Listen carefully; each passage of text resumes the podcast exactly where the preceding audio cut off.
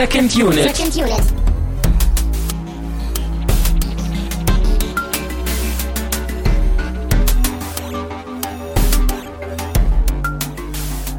Herzlich willkommen zu einer neuen Ausgabe von Second Unit. Wir haben tatsächlich die roten Pillen gefunden. Es hat ein Wochenende gedauert, aber wir sind wieder da. Mein Name ist Christian Steiner und ich habe bei mir Tamine Mut. Wake up, Christian. Knock, knock, Christian. Hallo, Follow the Christian. White Rabbit.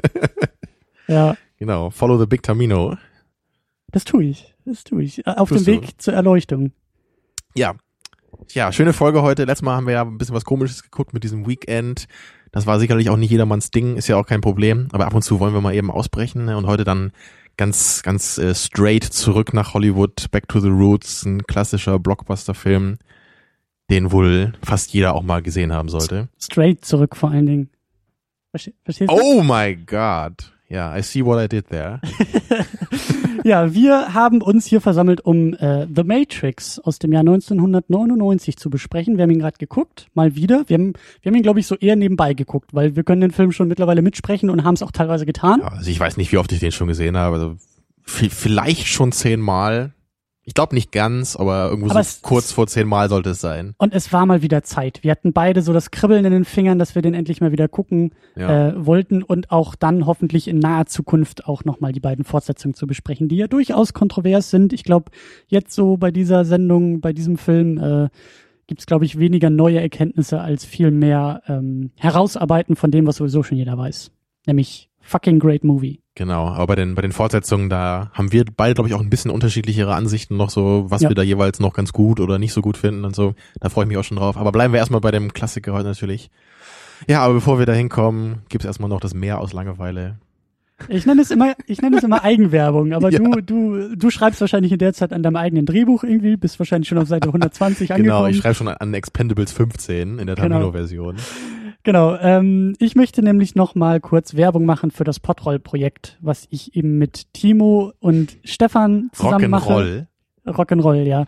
Äh, Pod and Roll hätte es auch heißen können. Ähm, wir machen bei Podroll halt so ein bisschen Podcasting über Podcasts und wollen helfen und neue Podcasts finden und vorhandene besser machen und Neulinge an die Hand nehmen und in die Podcast-Welt einführen. Wir haben da verschiedene Themen, die wir äh, bearbeiten. Könnt ihr ja mal reingucken unter podroll.de. Und wo ich schon dabei bin, von Timo zu sprechen, der macht ja auch den Play Together Podcast und da bin ich in der letzten Ausgabe mit einem kurzen Schnipsel. Da haben sie nämlich nach magischen Spielmomenten gefragt. Da habe ich ein wenig über Fallout 3 geschwärmt und äh, werde jetzt auch noch nach dieser Sendung mit denen zusammen über die E3 reden, dass wenn diese Sendung online ist, ihr das wahrscheinlich auch schon findet. Unter playtogether-podcast.de findet ihr einfach ähm, die erwähnten Ausgaben, hoffentlich. Und ähm, wir haben auch wieder was mit euch vor. Wir wollen nämlich auch wieder mal eure Meinung hören in Form von Audioschnipseln. Und zwar werden wir Ende Juli, Ende des nächsten Monats, wollen wir Empire Strikes Back gucken. Ja, einen, einen magischen Film sicherlich für viele. Und da haben wir uns überlegt, dass ihr uns so ähnlich wie damals bei unserer Jubiläumsausgabe, äh, da haben wir äh, euch ja auch gebeten, uns so ein paar Audioschnipsel zukommen zu lassen. Da konntet ihr uns Glückwünsche ausrichten, Verbesserungsvorschläge etc. Das hat damals auch ganz schön geklappt, das haben ein paar Leute gemacht. Und da dachten wir, das können wir doch eigentlich nochmal machen. Jetzt zu so, einem, zu so einem Film wie Star Wars, wo ja wahrscheinlich eine Menge Leute auch eine Meinung zu haben, vielleicht auch eine energische Meinung zu haben. Ja. Genau, also wenn ihr was zu, ja, zu Star Wars oder vielleicht auch so den 80ern, so ist aus der Zeit ist der Film ja, wenn ihr da was zu sagen wollt. Weil wir wollen nämlich so zu der Zeit dann auch ein paar mehr Filme aus den 80ern gucken. So ein, so ein halboffizieller Themenmonat schwebt uns davor. Ja, das ist äh, durchaus Themenmonat, äh, aber halt eben 80er. Kein Regisseur, kein Schauspieler, Genau, also nicht so ganz so ein Jahrzehnt. konkretes Thema, sondern nur so ein, so ein bisschen. Genau, äh, dein Lieblingsfilmjahrzehnt. Und ähm, genau, also ich werde auch, wenn diese Sendung online ist, werde ich auch irgendwie einen Banner auf der, Sen äh, auf der Seite platzieren. secondunit-podcast.de, falls ihr da mal reingucken wollt. Die Idee ist, macht es am besten so in einer Minute Länge, nehmt irgendwie was auf, schnappt euch irgendwie ein Aufnahmegerät, euer Smartphone, euer Computer, die haben alle mittlerweile irgendwelche Mikrofone eingebaut. Ich meine, die NSA benutzt das ja auch sehr gerne. Benutzt es doch selber um tollen Inhalte zu erstellen. Vielleicht kann man sich auch bei der NSA melden und mal fragen, ob die für einen da was aufnehmen könnten. Äh, ja, ich würde es aber nicht unbedingt empfehlen. Man, man kann sich ja Frau Merkels Telefon schnappen. Da ist die Chance, glaube ich, ganz gut, dass dann da was hängen bleibt. man muss halt nur an die Aufnahme rankommen. Das wäre vielleicht ein bisschen Ja, schwieriger, die von der NSA zu bekommen. so, so reinrufen, so, hallo? Ist da jemand? Spreche ich mit dem Weißen Haus? Ja. Ja. Und dann aber über die 80er einen Kommentar oder über Star Wars irgendwie dalassen. Oder Und dann- beides. Und dann, ja, und dann spielen wir das ab und werden dann in der Sendung drauf eingehen. Und genau, und mit dem, mit der Diskussion zu Empire Strikes Back werden wir so diese, diesen 80er Themenblock ein wenig dann abschließen und dann wäre es ja eben ganz schön, wenn ihr vielleicht auch ein paar Hinweise habt. Das ist jetzt eine rechtzeitige Ankündigung. Wir werden bis dahin ja auch ein paar Filme besprechen. Vielleicht wollt ihr irgendwie Feedback auch zu den Filmen geben, die wir dann so Anfang Mitte Juli äh, besprechen, weil wir brauchen die Schnipsel ja rechtzeitig und äh, findet ihr aber alles dann in einem Beitrag. Das werde ich nochmal noch mal niederschreiben und dann könnt ihr das nachlesen und euch melden. Und wo wir schon dabei sind, der kleine, der kleine Werbe, Werbeblock und wie, wie hast du es genannt? Das Meer der Langeweile. Flatterspenden. Wir haben mal wieder Flatterspenden bekommen, nämlich von Racing Pit und Jacker zu Weekend. Die fanden die Sendung nämlich gar nicht so langweilig, wie du sie gerade gemacht hast. Ich fand die nicht langweilig, so. Ich habe nur die, die Stimmung des Mobs wiedergegeben hier. Die Stimmung des Mobs. äh, Mac Lustig NR zu Star Wars, passenderweise, und Lord Spielmeister 2 zu A Tale of Two Sisters. Oh. Schläft die Zunge Aber ein. Ich, ich freue mich immer, wenn, wenn du das vorliest und da Leute wirklich die alten Episoden rausgraben. Wie auch Ja. schon öfter gesagt. Aber ich, ich finde es das schön, dass nicht, dass das nicht alles irgendwie so im Archiv hier verschwunden ist, was wir machen. Ja. Und dass da Leute echt anscheinend einfach mal gucken, so, hey, was haben die Jungs denn da mal besprochen für alte Filme? Und dann, hey, da ist eine Episode von vor anderthalb Jahren, die höre ich mir an. Ja. Pro-Tipp an dieser Stelle, wühlt euch mal durch unser Archiv, klickt euch mal ein bisschen auf der Seite durch, weil wir Genau. bei iTunes ja langsam verschwinden. Aber wir haben dann noch so manche Perle im Archiv. Auf jeden Fall. Ja. Ja, Christian, das war wirklich eine Menge Informationen. Wieso hast du mir das denn nicht einfach irgendwie online in mein Gehirn transferiert? Das wäre doch viel effektiver gewesen. Weil du keinen Twitter-Account hast. Sonst hätte ich das natürlich. Touché. Aber wir haben, um jetzt eine elegante, nicht existierende Überleitung zu Ein schaffen. informationsgeladenes Getränk. Ja. Wolltest du das auch sagen? Ja, genau das. Das ist wie in der Schule damals, wenn man sich gemeldet hat und jemand hat was Oh. Schlaues vorher gesagt und man dann drangenommen wird, sagt man immer, nee, das wollte ich auch sagen. Das, äh, Genau.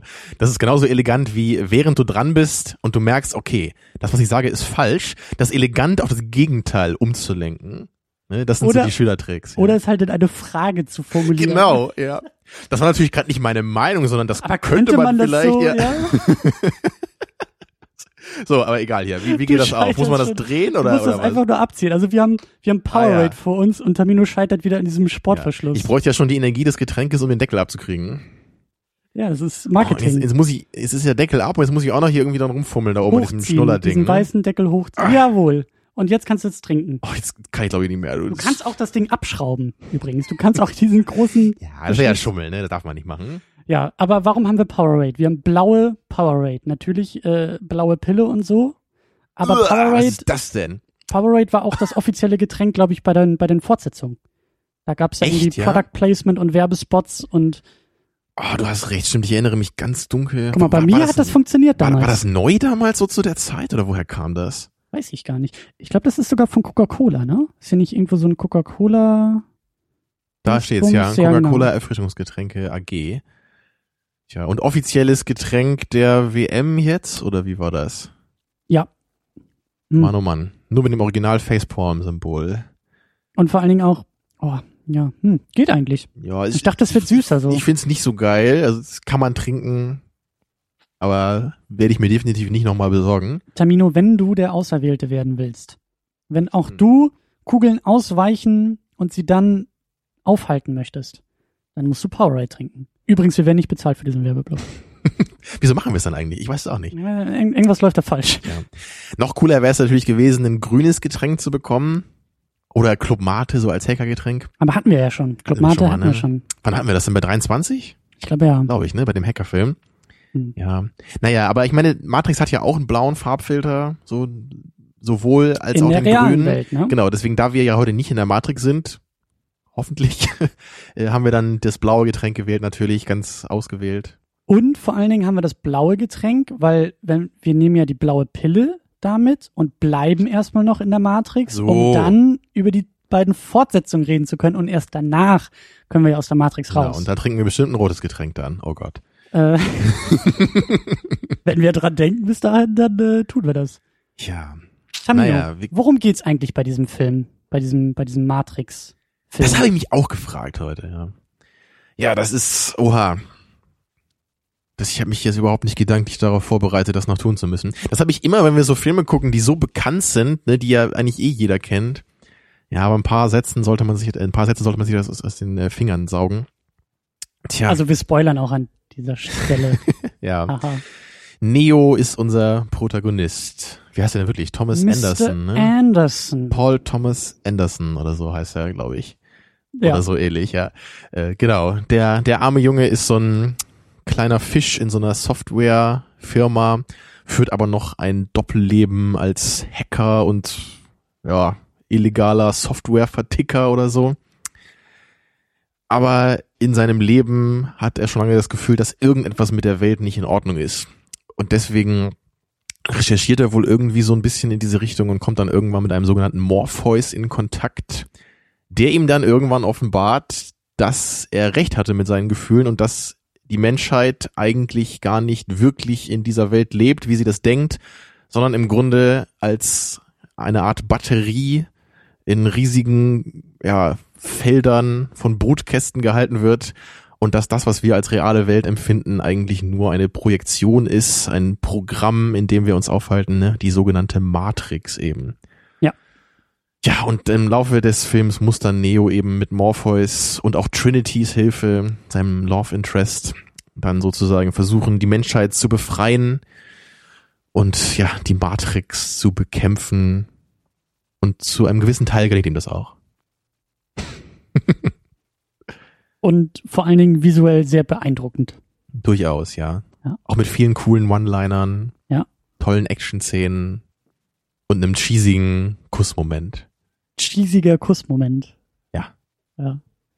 Ja, aber bevor wir jetzt dann zum Eingemachten kommen, nochmal ganz kurz so zum Vorverständnis, hast du ja schon angedeutet. Ne? Also für mich war das auf jeden Fall ein Film, der meine Jugend und meinen Filmgeschmack sehr stark geprägt hat. Also meine Mutter hat mir, glaube ich, irgendwann mal von dem erzählt damals. als Sie hatte den zuerst, glaube ich, im Kino auch gesehen und ich habe den dann ein Jahr später zu Hause auf, auf Video, glaube ich, noch geguckt damals. Und ich war dann auch völlig begeistert von dem Film. So, also klar, diese Action-Szenen, so, das, das hat mich halt total umgehauen. Und das ist auch über die Jahre nie weniger geworden eigentlich. Es Ja, kam, es kam noch ein bisschen dazu, glaube ich, dass ich auch wirklich, also auch, auch heute jetzt einfach diese Qualität in diesem Film auch sehe. Dass das halt nicht nur irgendein so ein stumpfer Blockbuster ist, sondern dass da wirklich, da, da steckt ein bisschen Philosophie drin, da kommen wir später auch noch zu. Der ist toll geschrieben. Ne, und er hat eben auch wirklich nicht nur unterhaltsame Action-Szenen, er hat wirklich großartige, ikonische Action-Szenen, die ganz toll gemacht sind mit Musik und Inszenierung und allem. Der Film ist Also- rausgekommen, als wir beide zwölf waren. Ja. Im selben Jahr wie Episode 1. Ist mir gerade aufgefallen. Oha. Ja. Ich fand Matrix damals auf jeden Fall eine Ecke cooler als Episode 1. Obwohl ich Episode 1 damals noch mochte. Ich weiß gar nicht, wann ich, wann ich ähm, Matrix geguckt habe. Ich hatte, ich habe ihn auch nicht im Kino geguckt. Irgendwann hat mir mal ein Kumpel auf einer Klassenfahrt irgendwie von diesem Film erzählt. Es mag vielleicht ein Jahr später gewesen sein oder ein halbes Jahr später, aber ich glaube auch, dass ich den eh relativ rechtzeitig geguckt habe und äh, dann die beiden Fortsetzungen 2003 auch im Kino dann, dann geschaut habe. Ja, das weiß ich auch noch. Bei den Fortsetzungen war ich definitiv im Kino Mhm. und beim zweiten Teil war ich da auch ziemlich äh, aus den Socken gehauen und beim dritten unglaublich enttäuscht. Also deswegen bin ich auch mal gespannt, die jetzt nochmal zu gucken, inwieweit man da die Gefühle noch teilt. Ja. Ja, aber was, was haben wir denn hier für eine Crew? Ne? Wir haben ja die Wachowski-Geschwister, Ja, die wir ja auch bei Cloud Atlas schon ein wenig besprochen hatten und da ordentlich gelobt hatten auch. Ja, und, und die ich echt, also die, die kommen jetzt auch, glaube ich, irgendwie im nächsten Frühjahr mit diesem Jupiter Ascending, haben sie ja den nächsten Kinofilm irgendwie, den sie, den sie machen. Und ähm, die Verbindung von, von Matrix und Cloud Atlas ist für mich irgendwie, dass die beiden absolut wahnsinnig sein müssen. Also das, das finde ich aber sehr, sehr schön, weil, Also du meinst so, so im Sinne von überambitioniert in gewisser Weise. ja, oder halt, halt, die haben irgendwie so, ein, so eine ganz eigene Art, Filme zu machen und zumindest die Sachen, bei denen es irgendwie gut funktioniert. Für uns funktioniert der Cloud Atlas sehr, sehr gut. Und eben Matrix, die sind nicht nur überambitioniert, sondern auch irgendwie so ein, so ein ganz, ganz eigener Stil. Das ist so was, was ganz eigenes. eine ganz Genau, die- eigene Art, Die, die scheuen sich nicht, ihr eigenes. Ding zu machen und auch alle ihre Ideen, die sie haben, irgendwie in den Film reinzuhauen. Und ich, ich kenne jetzt auch nur die beiden Filme von den beiden, glaube ich. Äh, v für Vendetta, hast du den nochmal gesehen? Aber das war ja nicht, das, das war ja nur produziert von denen, oder? Ich glaube, den haben sie auch directed. Bist du sicher? Nein. Aber, aber irgendwie habe ich den so in Erinnerung, dass der auch noch von den beiden ist. Dann hatten sie diesen Death Race. Also sie waren da auf jeden Fall mit involviert. Ne? Oder wie hieß der? Death Proof? Nee, Death Race war das, Death ne? Proof war was anderes. Ja. Nee, wie hieß denn dieser andere Film da? Den haben wir nie gesehen, aber der soll ja furchtbar schlecht sein. Speed Ah, Racer. Speed Racer, genau, Speed das- Racer ja. hieß der, ne? ja, genau. Das, das war, glaube ich, so ein, so ein CGI-Overload-Ding. Mhm. Also der hat, glaube ich, keine fünf Punkte bei IMDb. Der ist richtig krass gefloppt. Und ich habe mich auch an nicht, äh, nicht an den rangetraut. ja, Cloud Atlas war ja kommerziell auch kein, kein Erfolg, so. Aber der Aber ich hat trotzdem eine Menge Fans, so, ne? ich- Ich, ich dieser mag- Speed Racer, glaube ich, gar nicht. ich mag diese Art, Filme zu machen, auch dieses, also da werden wir gleich auch noch so ein bisschen drauf eingehen, aber das ist irgendwie, ähm, egal ob, ob die Filme von denen jetzt irgendwie funktionieren oder nicht, auch jetzt der neue, der kann auch totaler Humbug sein, aber ich mag so diesen, diesen Wahnsinn, den sie irgendwie an den Tag legen, wenn sie Filme machen. Das ist irgendwie, ähm, in den besten Momenten ist das irgendwie groß und eigenwillig und, und, und überdimensioniert und das finde ich irgendwie schön. Nicht Michael Bay mäßig, sondern halt irgendwie Die, die Ja. gehen halt auch nicht den, den sicheren Weg, in Anführungsstrichen, Das ist es, der genau. meiner Meinung nach dann auch nur sicher ins Mittelmaß führt, wenn überhaupt. Und ich hab's auch lieber, Ja. wenn dann ab und zu vielleicht mal ein Fehlschlag bei rumkommt, man aber dafür dann echt so großartige Filme wie, wie Matrix 1 und den Cloud Atlas bekommt. Ja. Es ist so ein bisschen wie bei, wie bei Richard Kelly vielleicht von Donnie Darko, ne, wo man, wo man, wo man auch sagen kann, immerhin hat er diesen Donnie Darko Film gemacht, so, da hat sein, sein, seine, seine irre Idee oder seine irre Ideensammlung, die hat da irgendwie funktioniert. Warum so richtig, kann man auch kaum sagen bei dem Film, aber irgendwie klappt's halt, ne. Und dann mit diesem Southland Tales ähm, und diesem The Box, den ich nur ansatzweise mal geguckt habe, da, ja. Ach so, Da nebenbei im dann- Fernsehen oder wie hast du den geguckt? Nee, ich habe den nur mal angefangen und ich fand ihn so langweilig und dumm, dass ich den wirklich nicht zu Ende geguckt habe. okay. Aber die, die Prämisse ist halt schon so lustig. Ich meine, vielleicht gucke ich den irgendwann mal an, einfach um den Scheitern zu sehen. Naja, aber das, ich meine, bei Richard, Richard Kelly sieht man ja auch so anscheinend, da hat's halt einmal geklappt und Mhm. danach irgendwie nicht mehr. Bei den Wachowskis klappt's anscheinend hin und wieder mal, dann weniger. Ne? Bei Matrix 3 oder diesem Speed Racer wahrscheinlich auch so, da ist dann vielleicht zu sehr der Overload gewesen. Naja, aber ich finde es halt gerade auch heutzutage so, ich will halt lieber mal noch andere Filme sehen, Filme, die irgendwie was Neues machen, die versuchen, in ein neues Territorium zu gehen, zumindest so ein bisschen, und dann eben auch eine gewisse Fallhöhe haben. Das, Ja. das sehe ich lieber als irgendwie einen John Carter-Film oder so, der einfach nur alles play it safe macht und unglaublich öde ist. Dann haben wir noch äh, Keanu Reeves als Neo, Genau. Der Mann der drei Gesichtsausdrücke, wenn überhaupt. die aber alle passen in diesem Film. Also Ja, das, das ist so ein bisschen, das, das, das- meinte ich bei der Sichtung jetzt zu dir, das ist so ein bisschen wie bei Arnie. Arnie ist perfekt besetzt als Terminator, Ja, als, als seelenlose Conan, Maschine, ja. Oder, oder ja, als stumpfer Barbar, also, und Keanu Reeves ist halt perfekt als, naja, ja, seelenloser Programmierer. Er, er vor allem ja einfach auch, weil er in dieser Rolle ist, er wird so in diese neue Welt sozusagen geschmissen, er bekommt erklärt, was eigentlich hier los ist mit der Welt und er muss deswegen eben viel fragen, er muss verwirrt gucken, er muss sich wundern, was gerade mit ihm passiert und da passt einfach sein komischer Gesichtsausdruck total gut so. Colin Ja. Farrell wäre vielleicht auch eine gute Wahl gewesen, der kann ja auch sehr schön äh, verstört aus der Wäsche gucken. Ja, aber nein, nach dem Remake von Total Recall möchte ich den nie wiedersehen. Das sind Wunden. Den will ich für gar nichts mehr sehen, genau. Äh, dann haben wir Lawrence Fishburne als äh, Morpheus. Ja, der großartig ist, finde ich, und von der Präsenz her auch die coolste Performance hat. So ist, Ja. ist für mich auch die Rolle des Lawrence Fishburne. Nicht Perry White. Ja, oder dieser komische Detective in 21. Ja, vielleicht ganz knapp dahinter. nee, also das ist, das ist ja irgendwie auch, also ich, ich, ich glaube schon, dass man sagen kann, das ist die Rolle, an die wahrscheinlich jeder denkt, wenn er an Lawrence Fishburne denkt. Also für mich ist es halt ganz klar so. Und äh, die- diese, also dieser Mantel, ne, diese Sonnenbrille, diese Ja. Präsenz, seine Zahnlücke, also alles, alles passt da einfach. Dann haben wir Carrie Ann Moss als Trinity. Ja, die eben auch hier eine schöne, äh, harte Frau spielt, die ordentlich zulangt, alle vermöbelt. So glaub- magst du's. Ich glaube, sie, sie lacht, glaube ich, nie, oder? Lächelt sie irgendwie überhaupt mal? Oh. Tun das überhaupt die anderen? Ja, mein nichts zu lachen. Also Morpheus grinst manchmal so ein bisschen, wenn er Neo da Ja, so in die gut. Gesetze der Matrix einführt. Aber Trinity, die ist schon eine ziemlich ernste Sau hier. Hm. Genauso äh, ist es bei Hugo Weaving der Fall. Als Oh ja, da- Smith.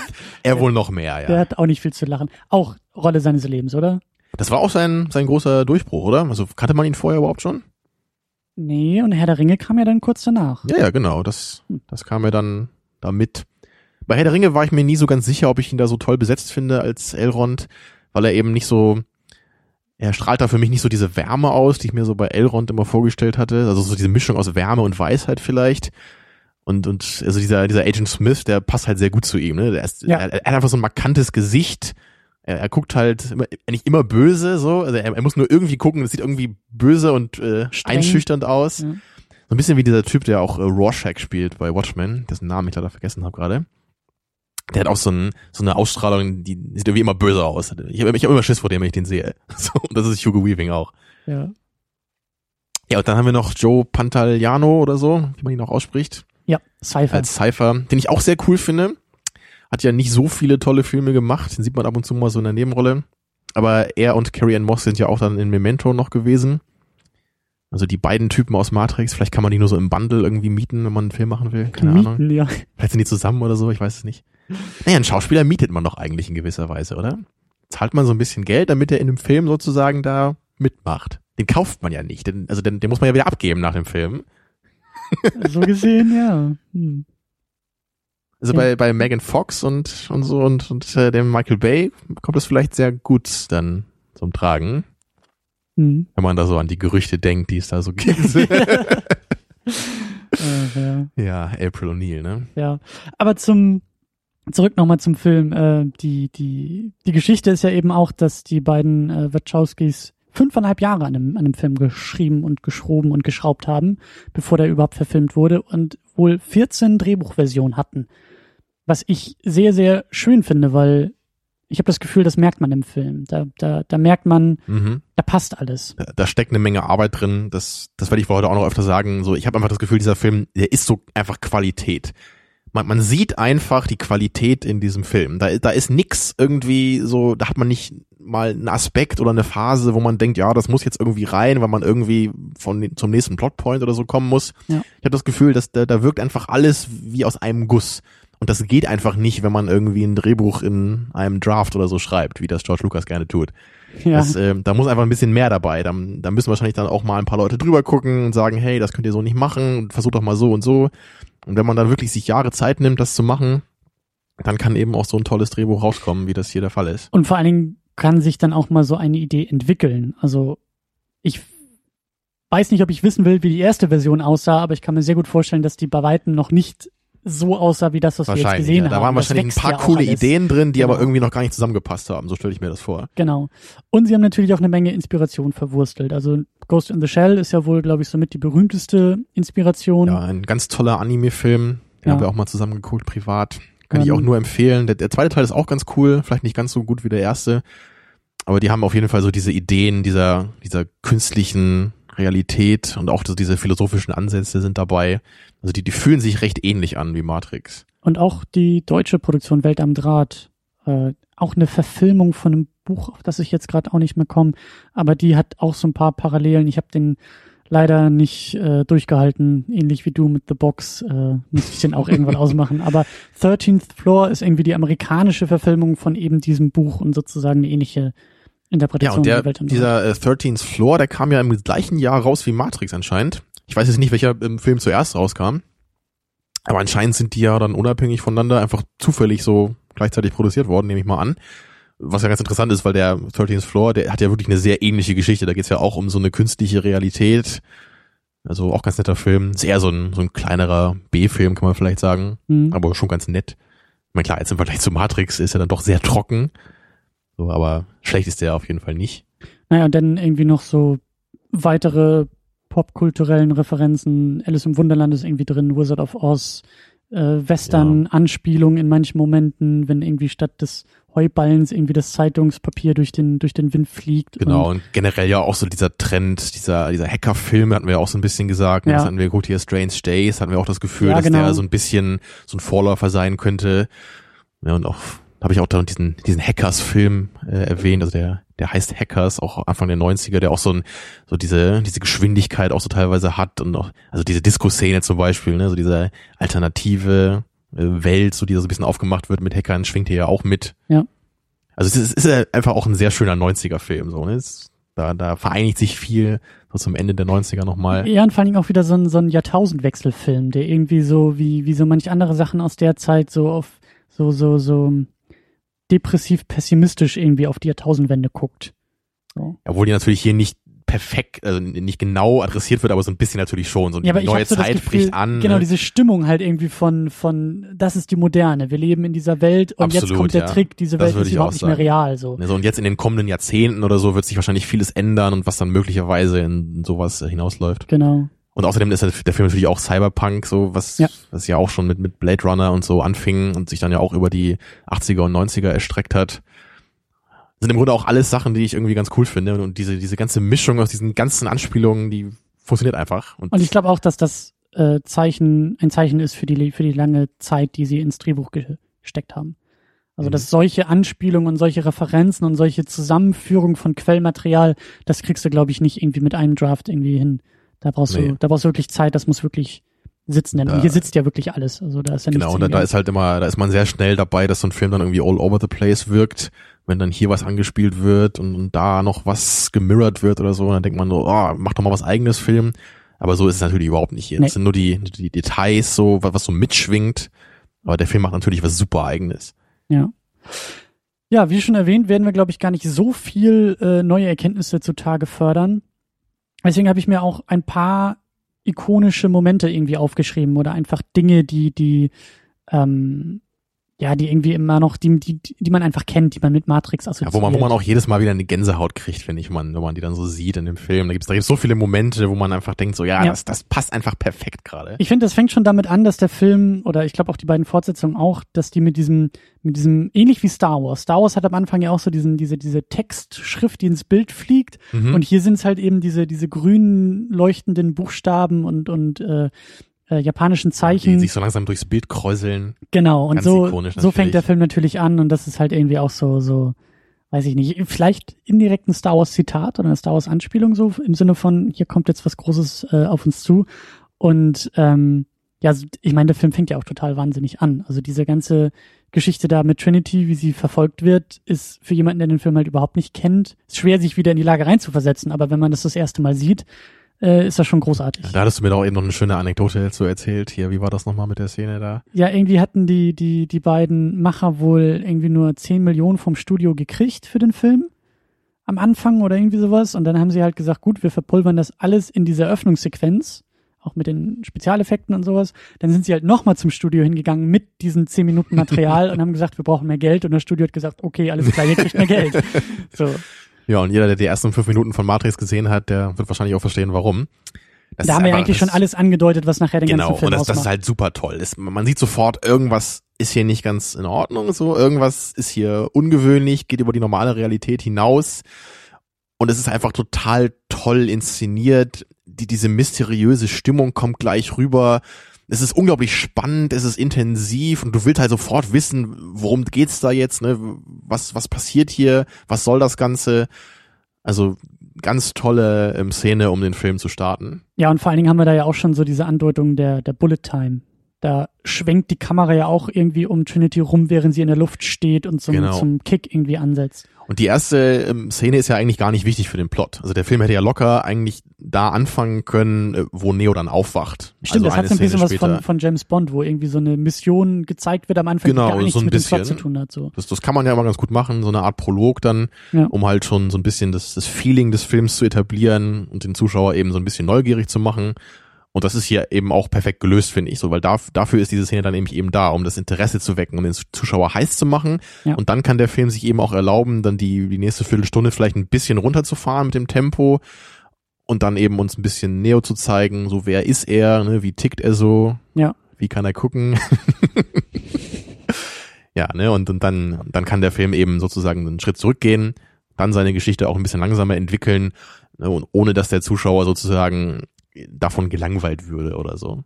Ja, und nachher ist eben die Bullet Time ja wirklich da auf diesem Häuserdach Das ist ja wirklich großartig. Also wie, wie Neo da Ja. diesen Kugeln ausweicht. Und das, Das, ist halt vor allem auch nicht overused, ne? Das, das, denkt, das denkt man ja eigentlich immer so. Man Ja. an Matrix denkt man, ja, da ist ja jede Szene mit, mit zig Bullet Time, so das, das ist gar nicht so viel. Es ist natürlich immer in den Action-Szenen so ein paar Mal drin, aber das ist ja effektiv, ist das vielleicht eine Minute im Film oder so, würde ich sagen. Ne? Weil Mhm. das immer nur ganz kurze Momente dann mal sind, wo das gemacht wird. Und ich habe mir das auch so ein bisschen angeguckt, äh, nochmal in den, in Making-ofs. Das ist halt einfach echt großartig. Das ist ja wirklich so eine komplette Kamera, ähm, Apparatur, die sie irgendwie aus Fotoapparaten aufgebaut haben. Am Anfang ist eine Filmkamera und in der letzten Einstellung ist eine Filmkamera. Und dann hast du eine Reihe, ich glaube irgendwie mehrere hunderte von Fotoapparaten, die dann Sekundenbruchteile nacheinander einfach nur Fotos davon machen. Und diese Aneinanderreihung von Fotos ähm, erzeugt dann diesen, diesen, diesen Schwenk sozusagen, dieses, diese Kamerafahrt um Neo drumherum.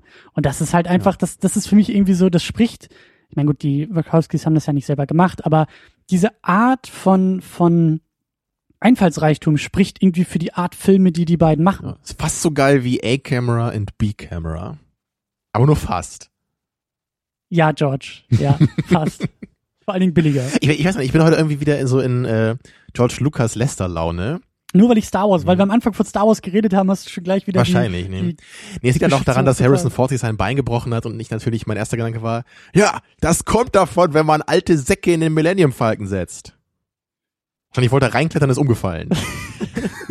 Ja, hätten sie mal mehr Greenscreen benutzt, ne? Ja. Wenn er da irgendwie.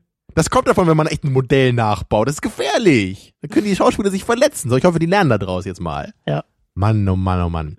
Ist aber zurück zum Film. Ja, ich hoffe, sie hören dabei aber nicht auf dich. Ähm, was natürlich auch klasse war und wo wir auch irgendwie, wo man hier irgendwie eine Stecknadel hätte fallen hören können, der Moment, wo Morpheus Neo denn begrüßt in der Matrix noch und die Debatte, die Diskussion, die Pillen auf den Tisch legt und sagt, Genau, die ganz berühmte Szene mit diesen für mich auch schon ikonischen, dreckigen alten Ohrensesseln. Ja. Also, wenn ich, wenn ich so einen Sessel sehe, würde ich halt immer sofort an diesen Raum denken. Ja. Und das, das also ich finde auch dieses Setting auch so geil, ne? Sie, sie kommen da in dieses, in dieses Haus rein und da, da ist dann einmal fast so ein, so ein Hitchcock-esker äh, Moment, ne, wo, wo so durch das Treppe? Treppenhaus so nach unten gezeigt wird, wie sie so hochlaufen. hm, Denkt man so ein bisschen an Vertigo, wo es natürlich nicht, nicht ganz so ist, aber so, so ein bisschen einfach, also dieses Treppenhaus mit diesem gekachelten Muster. hast ja nachher Ähm, auch noch mit den, oder ganz am Anfang war es, glaube ich, mit den Häuserdächern, wo sie, wo Trinity auch über die Häuserdächer flieht. War bei Vertigo ja auch ein bisschen ähnlich so. Ja, also es ist, es ist wirklich irgendwie, da hat immer das Gefühl, da schwingt irgendwas mit, ne, Ja. so dabei. Ja. Aber eben dieses Setting in diesem Haus ist einfach toll. So dieses dreckige, gammelige, schmuddelige, alte, halb verlassene Gebäude.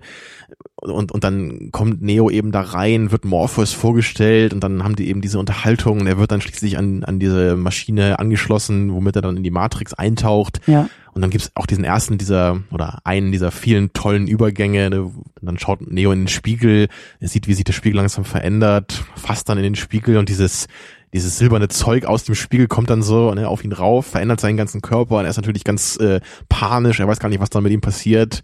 Und dann tauchen wir eben mit dem, also mit ihm in diese andere Wirklichkeit zum ersten Mal ein. Ja, in die reale Welt. Genau, also aus wir wachen ja im Sicht. Endeffekt auf in der realen Absolut, Welt. genau. So, das ist ja auch so ein zentrales Motiv in dem ganzen Film, dieses, was ist Traum, was ist real, was ist Wirklichkeit und immer wieder Aufwachen als Thema natürlich, als Übergang zwischen diesen beiden Welten. Und ähm, ich finde es halt auch irgendwie so, so klasse, dass ähm, ich frage mich, also ich habe ein bisschen versucht, mich so künstlich in die Lage zu versetzen, wie muss das bei der Erstsichtung vor irgendwie tausenden von Jahren gefühlt gewesen sein? Wie, wie fühlt sich dieser Film, würde er sich anfühlen, wenn man nichts über den Film weiß und alles zum ersten Mal sieht? Ja. Und mit Neo dann in dieser, in dieser, in der realen Welt aufzuwachen und Morpheus spricht davon, alles, was ich dir geben kann, ist die Wahrheit und bla bla bla. Und weiß ich, also mir ging es in dem Moment so, dass ich mir dachte, okay, da muss ja was, was Großartiges kommen, was, was, in was für eine Welt muss er da irgendwie ja, und, gebracht und die werden? kommt dann eben auch. Die ne? kommt es auch. ist nicht irgendwie dann der, der super Letdown danach, ja, aber der, es der halt Film ein, präsentiert sich eben so, weil er eben auch nachlegen kann. Ja, aber das, das, das Geile ist halt dieser Bruch. So, du, du, du kommst aus der Matrix, aus der, aus, aus der Welt, die wir kennen, wachst mit Neo in dieser Zukunft auf und siehst, Okay, klar. ja, es gibt Proteinschleim und genau, also für, für, für ihn als Charakter ist es natürlich unglaublich so, äh, was ist das? Aber ich meine, für mich als Zuschauer ist eben so diese, dieser Übergang ist halt total beeindruckend, dass man plötzlich sieht, oh Gott, diese Welt, die wir hier äh, dachten, wäre real, das ist eigentlich, das, das ist überhaupt nicht mehr existent. Da, da gibt's äh, nur noch Häuser, Trümmer, ganze, ganzen Städte sind verwüstet, das ist alles Chaos sozusagen. Das ist eben dann auch einfach, einfach toll konzipiert so. Auf, also Ja. die Schauwerte sind großartig, aber ich meine halt einfach so auf inhaltlicher Sicht. Und das wird ja im Film auch ein bisschen thematisiert. Das ist ja nachher Cypher, der ja auch sagt, äh, Morpheus hat uns angelogen, weil Mhm. er uns nicht gesagt hat, was in der realen Welt auf uns wartet. Und so ein bisschen konnte ich das nachvollziehen, weil es war halt nie die Rede davon, irgendwie nur noch Proteinschleim zu futtern und von Maschinen zu flüchten und nie wieder das Tageslicht zu sehen und Ja, aber das ist eben Freiheit dann. Oder? ja, Ja, aber das, was du sagst, da äh, gehe ich absolut mit dir mit hier. Ich, ich würde mir auch echt wünschen, bei diesem Film einfach meine Erinnerung löschen zu können für eine Sichtung und den einfach Ja. mal ganz jungfräulich zu betrachten, wirklich nur zu wissen, das ist ein guter Film, so, und das war's. Und dann einfach zu gucken von Anfang an, ne, wie würde sich das anfühlen. Und das hatte ich leider bei dem Film eben nie, weil ich den Mhm. damals schon ähm, empfohlen bekommen hatte von meiner Mutter, glaube ich, und die hatte mir da schon so ein bisschen was erzählt, so dass der Film mir wahrscheinlich gefallen wird, weil er eben das und das da thematisiert wird. Und dann wusste man eben am Anfang schon, worauf das hinauslaufen wird. Was halt schon so ein bisschen schade ist natürlich. Ja, und ich glaube auch, dass es äh, in der heutigen Zeit immer schwieriger wird, so mh, überraschende Filme zu machen, wie Matrix gewesen sein könnte, als er rauskam, weil einfach heutzutage auch durch das Internet und wie du sagst, also wir wissen schon, dass Harrison Ford sich irgendwie das Bein gebrochen hat am Set von Star Wars und das man erfährt einfach viel zu viel im Vorfeld mittlerweile bei solchen Ja. großen Filmen auch, als dass man irgendwie noch so äh, völlig überrascht werden könnte. im Da ist dann immer der, die, die berühmt-berüchtigte Django Unchained äh, Trailer-Affäre hier zu nennen, ne, wo wir drei verschiedene Trailer vorher gesehen hatten. Ja. Und ich das Gefühl hatte, wir kennen den Film halt schon. Was natürlich auch immer schade ist. Ja, aber das ist wieder ein anderes Thema. Wir wollten ja noch ein bisschen Mhm. über, über Matrix weitersprechen. Ähm, genau, die, die Kampfsequenzen sind natürlich auch großartig. Ich glaube, bei den Fortsetzungen ist es alles ein bisschen strittiger. Gerade so im zweiten Teil CGI-Overuse beginnt. Im dritten Teil ist er dann perfekt. Und hier ist er eben noch nicht da. Hier ist wirklich noch sehr, sehr viel Handgemachtes, gerade in den Kämpfen mit Drähten und Schläuchen und sonst welchen Greenscreens. Aber es ist halt noch nicht so, es, es ist immer noch sehr, sehr bodenständig, sehr glaubhaft und es Ja. sind einfach tolle Kämpfe. Also Das, was der, was der erste Film eben am aller, allerbesten kann, ist einfach diese Spannung dabei zu haben. Ich, ich wie, wie schon oft gesagt, ich finde den zweiten Film halt auch noch ziemlich cool, aber der ist einfach bei weitem nicht so spannend, so, weil diese Action hat da eben nicht so diese Begrenzung. Da ist einfach alles so in der Superlative Ja. und dann eben auch mit dieser, Grenzenlosigkeit. genau, mit dieser CGI-Sache eben dann viel gemacht, weil es einfach gar nicht mehr ging, das irgendwie handwerklich zu machen, ne? Diese Szene mit den ganzen Smiths da, die dann Neo angreifen oder auf der Ja. Autobahn, so das, das war ja schon einfach dann, das hat, das hat zwar auch seine Schauwerte, finde ich, aber es ist eben nicht so bedeutsam für die Geschichte. Und das ist halt im, ersten Teil ganz, ganz anders, weil jede einzelne Kampfszene so bedeutet unglaublich viel. Ja, also diese, dieser Moment, als, als Morpheus und Neo dann trainieren in diesem Sparring-Programm, das ist einfach, da geht's ja im Grunde eigentlich auch überhaupt nichts, aber es ist total spannend mitzuerleben, wie äh, Morpheus eben Neo was beibringt in dem Moment, wie er ihm erklärt, was, Ja. was, was er tun muss sozusagen. Glaubst du, das ist Luft, die du gerade atmest? Genau das, auch das ist einer dieser vielen ikonischen Sätze. Ach komm, jetzt, ich bin heute schon so beim Star Wars rumhacken, da muss ich auch nochmal äh, das auspacken hier, weil weil das ist halt wirklich immer das, was ich mir, was halt auch einfach so schade ist bei den Prequels, dass man halt nie diese Momente zwischen Anakin und Obi-Wan hat. Oh ne? Diese ja, Momente, wo, ja. wo Anakin was lernt von Obi-Wan, das haben wir einfach nicht. Wir haben immer nur dieses, äh, lass mich in Ruhe. Du bist immer so im Kopf durch die Wand. Bäh. I'm a person and my name is Anakin. Oder das, ja. Aber das, das halt so hier, das ist eben was, da entwickelt sich dann auch eine Beziehung zwischen Morpheus und Neo in dem Moment. Man, man merkt, dass die, die, die verbindet dann was. So, Morpheus ist eben der Lehrer für Neo, er hat ihn in diese Welt eingeführt. Und dann, dann später kommt eben diese tolle Action-Szene, wo sie dann wieder in diesem Haus sind und dann von, von der Polizei und den Agenten überfallen werden da. Und dann opfert sich ja Morpheus sozusagen. Er bricht dann durch diese Wand, stürzt sich auf den Agenten, damit Neo entkommen kann. Und Neo will ihn ja erst gar nicht zurücklassen. Er sagt, nein, das können wir nicht, wir müssen noch Morpheus hier retten und so, weil er so wichtig ist auch und er bedeutet mir so viel. Ja, aber sie, also die anderen ziehen dann Neo eben weg. Und danach entschließt sich Neo eben Morpheus zu retten. Also das ist ja alles, es ist alles halt super motiviert und wir verstehen, was das auch für ihn bedeutet, so, weil, weil ihm Morpheus eben so wichtig ist. Es ist nicht einfach nur geile Action, klar, die ist es auch, aber es ist eben diese motivierte Action und deswegen ist sie halt auch immer spannend und wir sind halt immer so on the edge of our seats deswegen. Ja. Und da zeigt auch der Film, wie perfekt diese, diese, äh, diese Heldenwerdung auch, auch erzählt und gemacht wird. Wie du sagst, das beginnt eigentlich schon mit, mit den Trainingsmomenten bis hin eben zum Finale, wo Neo die Kugeln aufhält und wirklich der Auserwählte denn geworden ist. Und das haben wir Ja. eben durch, durch entscheidende Momente in der Handlung er muss immer wieder, er muss immer wieder über sich hinauswachsen, gerade in diesen Momenten auch. Er kann da immer wieder zeigen, dass er einen weiteren Schritt gegangen ist, um am Ende dann der Auserwählte sein zu können. Und diese, dieser, dieser, dieser Fortschritt in der Handlung und, und im, im Film, der ist halt eben so perfekt umgesetzt. Da gibt's halt nicht irgendwie diese Abkürzung, die gegangen werden oder irgendwas unglaubwürdig oder er überspringt irgendwie auf einmal 20 Schritte, sondern es ist, finde ich, alles sehr, sehr schön gemacht. Das ist wirklich in diesem ganz kleinen Moment am Anfang wird ihm noch viel erzählt und er probiert sich noch viel aus und die Zweifel sind immer noch da, aber das Gewicht von, von Zweifel und Zuversicht kippt dann im Laufe des Filmes immer mehr Richtung Zuversicht. Und ähm, Eben. Und das zeigt sich eben auch, auch eher da drin, wie er sich in den Action-Szenen verhält. Am Anfang Ganz ist er genau, ja noch so ein genau. bisschen, da kämpft er dann gegen Morpheus, weiß er noch nicht so richtig, was, was eigentlich möglich ist, macht er da noch ein paar Fehler, so, ne? Ja. Er ist zwar energisch und will jetzt irgendwie sich ausprobieren, aber es klappt eben noch nicht so richtig. Aber dann später natürlich, äh, als er dann den, den Hubschrauber dann da, also Ja. Trinity aus dem Hubschrauber rettet, indem er da dieses Seil um seinen Arm schwingt, Ja. oder die beiden dann äh, unten in dieser, in dieser Eröffnungslobby da sind und da diese ganzen Soldaten auseinandernehmen, da sieht man ja schon so, da ist er dann wirklich langsam da angekommen, so am Ende des Films. Ja. So da, da weiß er, was er kann, da glaubt er an sich, wie auch immer gesagt wird, und deswegen kann er dann plötzlich eben auch so beeindruckende Dinge dann tun, die er vorher eben noch nicht konnte.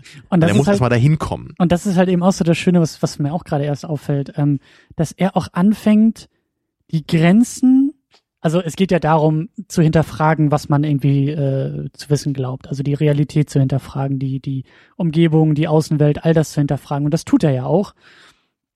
Wird dann in die, in die reale Welt eingeführt und kriegt dann eben diese ganzen Regeln in der Matrix erklärt und fängt dann ja, also den ersten Test in der Matrix verhaut er ja auch, wenn er da über diesen, über diese Hochhausschlucht springen soll. Aber den schafft ja fällt. keiner beim ersten Mal, ne? Ja, aber so dieses, dieses, die Zweifel sind noch da und sie werden immer weniger, bis sie sogar so weit gehen, dass er selbst die Zweifel, die seine Mentoren ihm eigentlich Genau auferlegen, das, nämlich ja. Trinity, die sagt, bist du sicher, dass es funktionieren kann? Und Morpheus, der auch sagt, äh, du sollst mich hier nicht retten und so weiter, Ja, und dann dass er selbst die übersteigt. in dem Moment, wo er dann sich entscheidet, nicht vor Smith wegzulaufen, in diesem, in dieser U-Bahn-Station Ja. da unten, oder eben Hat sagt er die so, letzte Lektion wirklich gelernt. Genau, und sie, sie flüstern ihm noch ins Ohr so, so run, Neo, run. Ja.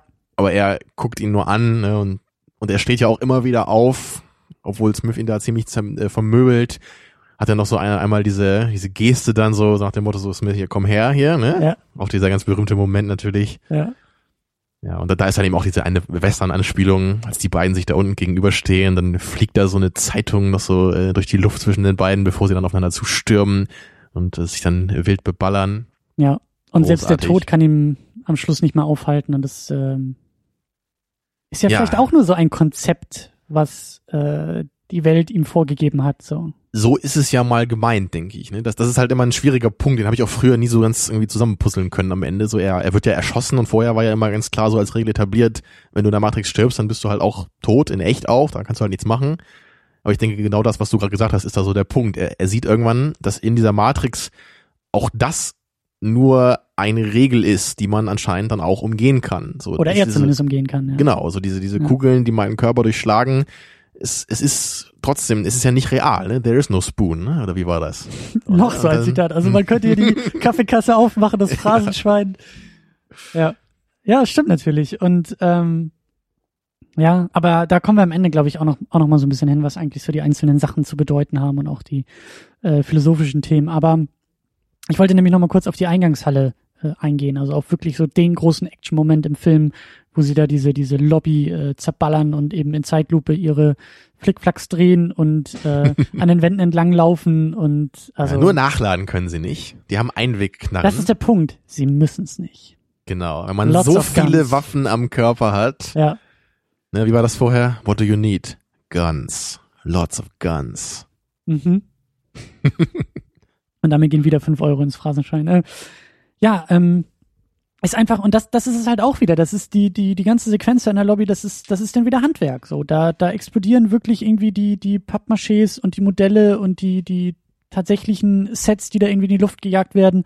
Und das gefällt mir einfach unglaublich gut. Da gibt's Also ja eben auch die ganz klare Anspielung auch an, an Ghost in the Shell so in dem Moment, weil Ja. jeder, der den Film gesehen hat, weiß vielleicht noch, da, da gibt's halt auch also diesen Moment, da gibt's, da gibt's so einen, so einen unsichtbaren Kampfroboter, glaube ich, der beschützt irgendwas, auch in so einer, so einer Art Halle. Das ist, glaube ich, das Finale sogar, ne? So Genau, es ist relativ Ende. zum Ende des Films schon, ja. Und da, und dieser, dieser Roboter, der hat eben auch so krasse Maschinengewehre, ballert da auf diese Protagonistin oder auf den, den Typen, weiß ich gar nicht mehr, auf, auf jeden Fall auf einen davon. Und dann äh, wird dabei eben auch so ein, so ein fetter äh, Betonpfeiler so halb zerlegt, hinter dem er sich dann so duckt oder sie, ich weiß nicht mehr, wer das da war.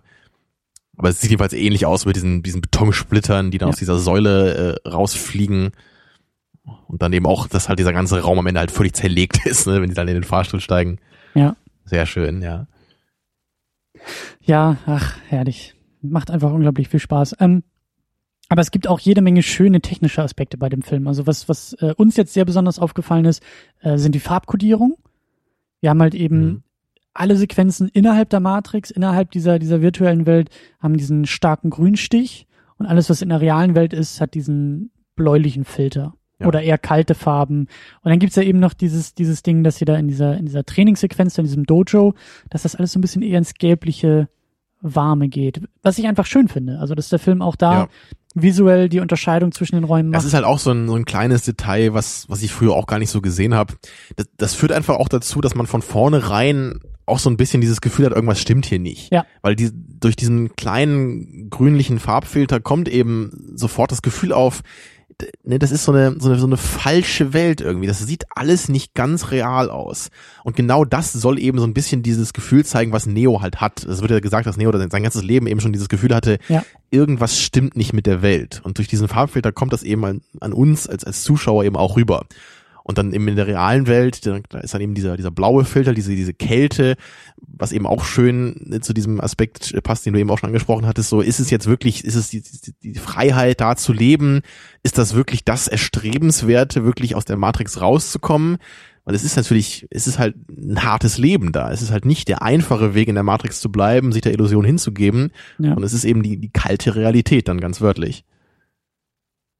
Ja, und die, dieses Dojo ist natürlich dann, ich weiß nicht, ob da die Farbe jetzt so eine, so eine wichtige Rolle spielt, welche Farbe das ist, aber es ist einfach nur so dieser Aspekt, dass es eben dazwischen ist, denke Genau. ich mal. Ne? Das, Ja. das ist einfach nur nochmal. Weder das eine noch das andere. Und eben auch kein, kein, keine Farbmischung, oder? Grün und Blau ergibt doch kein Gelb. Ich habe keine Ahnung von Farblehre, Ach, aber Christian, das ist unfassbar. Gelb kann man nicht mischen, das ist eine Grundfarbe. siehst du, wusste ich doch. Ähm, was ich eigentlich sagen wollte, dieser grüne Farbstich, der erinnert natürlich auch an so alte Computermonitore. Da ist ja früher irgendwie so in den, weiß ich nicht, 70ern, 80ern Stimmt, oder so, ja. da waren sie ja alle so ein bisschen grünlicher ähm, eingestellt. Ähm, genau, und was du auch schon angedeutet hast, was, was mir jetzt auch erst aufgefallen ist, da würde ich den Film am liebsten gleich nochmal gucken und nur auf diesen einen Aspekt achten, sind so die Übergänge und Kameraarbeiten zwischen, zwischen diesen Welten. Also das war, das war, glaube ich, noch bei dieser Sequenz mit, mit der Batterie. Da waren sie, doch, da ist Neo, glaube ich, schon aufgewacht. Und dann sind sie, glaube ich, nochmal in diesen weißen Zwischenraum mit diesem Fernseher und nochmal diese Ohrensessel, die da auftauchten. Aber das war alles so eine weiße Umgebung. Und Morphos erklärt Genau. Neo, klärt ihn so ein bisschen auf über die reale Welt und dann ähm, macht er den Fernseher an. Und im Fernseher ähm, ist erst die, die Matrix-Welt zu sehen, unsere Gegenwart sozusagen, und schaltet dann irgendwann um auf die eigentliche reale Welt. Und die Kamera fährt in den Fernseher rein, durch die, durch die Mattscheibe sozusagen, taucht dann ein in die reale Welt. Und irgendwie landen die beiden aber auch in dieser Welt wieder, was ja eigentlich gar nicht möglich Genau, die ist. Kamera also fährt dann immer weiter in diesen Fernseher hinein sozusagen, bewegt sich da in der Genau. Welt und fährt dann plötzlich äh, von oben auf so einen kleinen Fleck da unten und da sieht man dann wieder, wie die beiden da sitzen mit ihrem Fernseher und den äh, Ohrensesseln, was natürlich so eine so eine Art Möbius-Schleife oder so dann ist, was eigentlich gar nicht geht. Genau, also Ja. raumtechnisch ist diese Struktur gar nicht möglich und auch am Ende wird diese wird die Sequenz ja aufgebrochen oder oder beendet, indem die Kamera auf einmal wieder zurückfährt und dann sind wir auf einmal wieder außerhalb des Fernsehers und die beiden sind wieder in diesem weißen Raum. Und das finde ich halt Ja. total klasse gemacht.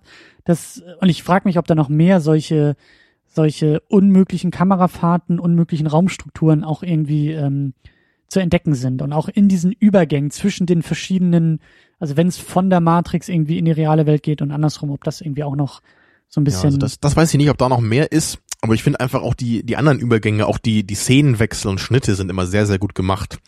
Also was ich eben auch schon Mhm. gesagt hatte, die die Anfangssequenz endet dann und dann gibt's eben den Cut und wir sehen, wie wie Neo aufwacht. Das finde ich halt sehr schön, wie man dann eben auch so gleich äh, zu ihm geworfen wird, zu dem Protagonisten, wie er halt wirklich auch so fertig vor dem Rechner liegt. Das ist halt ein schöner Kontrast. Und auch sehr schön finde ich dann kurz später, als er da in dem Club ist und dann Trinity zum ersten Mal trifft, die sich so ein bisschen unterhalten. Da hören wir ja auch diese, diese, diese ähm, Prodigy-Musik ist das, glaube ich, im Hintergrund. Ne? Erst Rob Zombie, dann The Prodigy. Mhm. Also diese fetzige Musik da im Club. Und, und während sie sich unterhalten, am, ganz am Ende hörst du dann langsam so dieses Weckergeräusch, was, was so in die Musik sich noch einfügt. Und dann haben wir halt den Cut und wir hören nur noch das Weckergeräusch am nächsten Morgen, wenn er irgendwie zwei Stunden zu spät zur Arbeit dann muss. Es, es ist immer so diese, die, dieser Übergang, der, der halt so, so verschwimmt. Mhm. Ja, genauso ist es für Neo ja auch. Er hat dieses Gefühl, so er weiß gar nicht mehr so, ob er, ob er wach ist oder schläft. Und genau das, das sagt er einmal auch so, um noch ein Zitat rauszuhauen. Ne? Und, das, und, und das, das, das kommt eben in diesen Momenten dann rüber. Da haben wir dann später auch noch den Moment, als er von ähm, Smith und den Agenten da diese Sonde in den Bauchnabel gezogen bekommt, das ja. eine sehr eklige Szene ist. Vor allem die Entfernung dann später auch. Und da, da gibt's ja dann auch so, da, da, da schmilzt ja sein Mund dann zu und er ist völlig panisch und dann ist Cut und er wacht auf. Und dann, dann weiß er halt gar nicht, so, habe ich das geträumt, ist das wirklich passiert? Und auch wir als Zuschauer fragen uns zu dem Zeitpunkt auch noch, ist das wirklich gerade alles passiert oder nur ein bisschen und hat er sich was davon eingebildet, weil wir eben auch gar nicht so genau wissen durch diese durch diese Schnitte immer und diese diese ähm, verwirrende Struktur dann was ist real und was ist äh, Einbildung von ihm. Also ja. das ist eben, das ist sehr schön, wenn man eben durch die formalen Mittel das, das Gefühl des Films wirklich ähm, unterstützen kann. Und da sieht man ja schon, dass die äh, Wachowskis wissen, wie mächtig der Filmschnitt, also der Schnitt, die Montage. Genau, bei Cloud Atlas haben wir das ja auch an, genau. ganz groß gelobt, wie das da eingesetzt wurde. Ganz genau. Ähm, ja, und dann haben wir eben auch, äh, also was, was du natürlich wieder wunderbar fandest, waren, waren die ganzen Sets, gerade in der Zukunft, in der realen Welt. Ähm, wie hieß das Schiff noch? Nebu, Nebukadnezar, ja. Genau halt mit den Schläuchen und Computermonitoren mit Einschusslöchern und überall liegt der Dreck rum und das ist alles benutzt und verbraucht. Genau, und also die, dieses, dieses rostige, dreckige, benutzte und da sieht man, das sind auch noch echte Objekte da. Das, da sind, da haben die wirklich jede Menge Schläuche und Computermonitore ja. reingepfercht ja. und da wirklich ein cooles Set gebaut für dieses Raumschiff. Ich frage mich auch echt, ob, ob der erste Matrix so der Höhepunkt der, der analogen Zeit sozusagen noch ist, so der Übergang auch, auch nochmal klar wird zwischen, hier geht die Ära der praktischen Effekte und Sets langsam zu Ende, weil so im neuen Jahrtausend ist es dann immer mehr Greenscreen und das sieht genau. man ja genau. auch bei den Fortsetzungen. So, so wirkt er eigentlich. Da bei, beim ersten Film war es noch so, da hat man alles e echt dahin gepackt, echte Sets gebaut, was ging. Und eben, klar, also diese, diese Squeedies, ne, diese, diese Roboter, die sich so wild durch die Luft bewegen, das, das kann man halt nur schwer nachbauen. Also zumindest wenn man diese großen Aufnahmen hat, wo die dann wieder durchfliegen, da sieht man dann, okay, das sind computeranimierte äh, Dinger. Aber das ist okay. Aber es ist, genau, so, so ein paar kleine Dinger dann ist ja okay. Oder immer als Unterstützung für die echten Kampfszenen ist es okay. Aber wir haben eben nicht plötzlich den CGI Keanu Reeves dazwischen, der dann mit den CGI Smiths kämpft wir haben halt immer die ja. echten Schauspieler und das sieht einfach natürlich noch eine Ecke besser aus dann. Egal was die machen, wenn man sieht, das sind echte Menschen, die gerade sich bekämpfen, die was einstecken, ne, wo was auf dem Spiel steht. Das ist dann eben nicht das Videogame-Gefühl vom, vom ersten Hobbit dann oder vom zweiten Hobbit ja auch, ne, wo man das Gefühl hat, da ist nur noch so der, der optische Overdrive und, und die Action verliert so die Bedeutung. Ja. Hier ist es eben noch ein bisschen mehr auf dem Boden geblieben und deswegen, wie schon öfter gesagt, eben auch viel, viel spannender dann. Genau. Und dann müssen wir natürlich auch nochmal die One-Liner loben. Also. Hast du alle aufgeschrieben? äh, ja, das wären so ungefähr, äh, lass mich kurz rechnen, 140 Seiten, glaube ich. Also das Drehbuch nochmal ja. abgetippt. Es besteht nur aus One-Linern, ja. ja.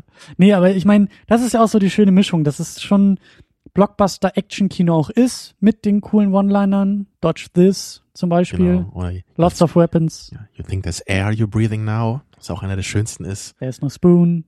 Hatten wir ja eigentlich schon alles. Aber das ist halt auch.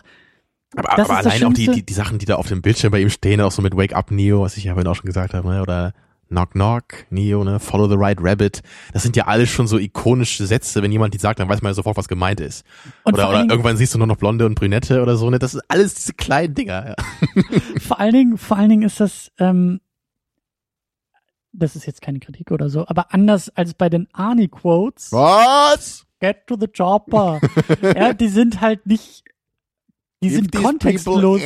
Genau, die sind kontextlos so witzig und so gut und haben ihre Legende dadurch, während die bei Matrix halt immer in diesem Kontext bleiben und vor allen Dingen auch für, für, für mehr stehen als einfach nur.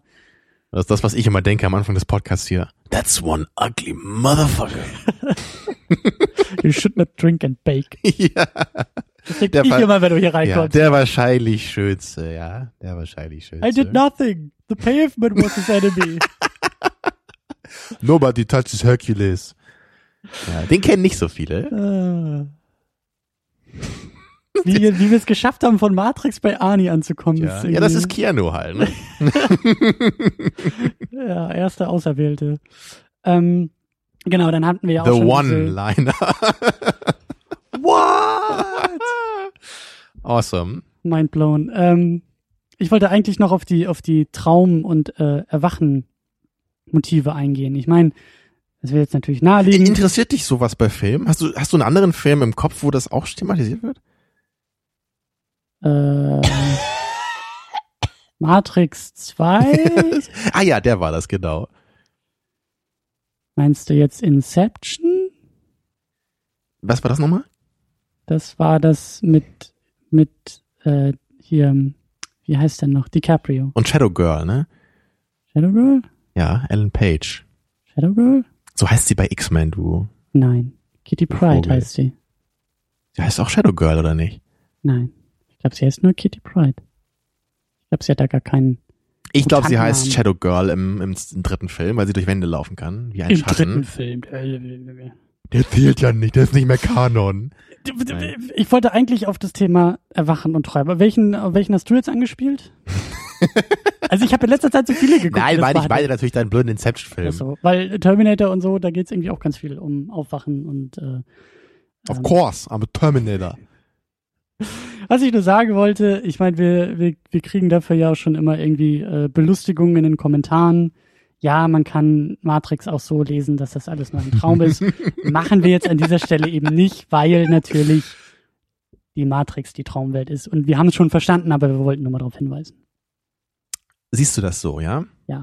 Das ist halt immer so rein formal unmarkierte Träume in Filmen machen halt ein Riesenproblem auf, weil wir halt dann nie wissen, ist das jetzt Traum oder ist das Wirklichkeit.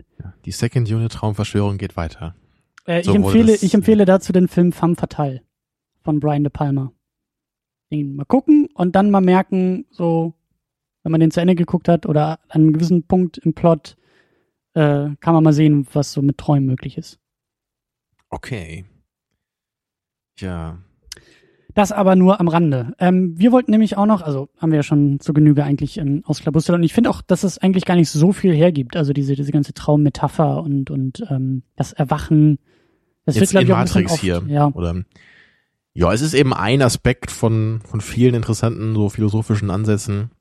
Ich meine, es wird auch immer wieder davon natürlich gesprochen, dass er aufwachen soll aus der Matrix-Welt in die reale Welt und so.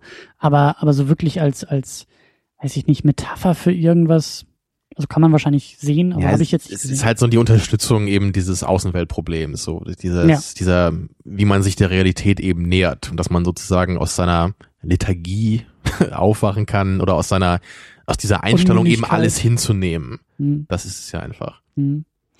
Genau, Ich und meine, dann, das ist ja deswegen ja auch so ein bisschen Alice in Wonderland, Wizard of Oz, das sind ja auch beides Filme, die man ja auch als Traum deuten kann. Ich Verschwörungstheoretiker behaupte das jetzt mal. oh Gott, Ähm, oh Gott! Ja. mach dich schon mal auf die Kommentare gefasst.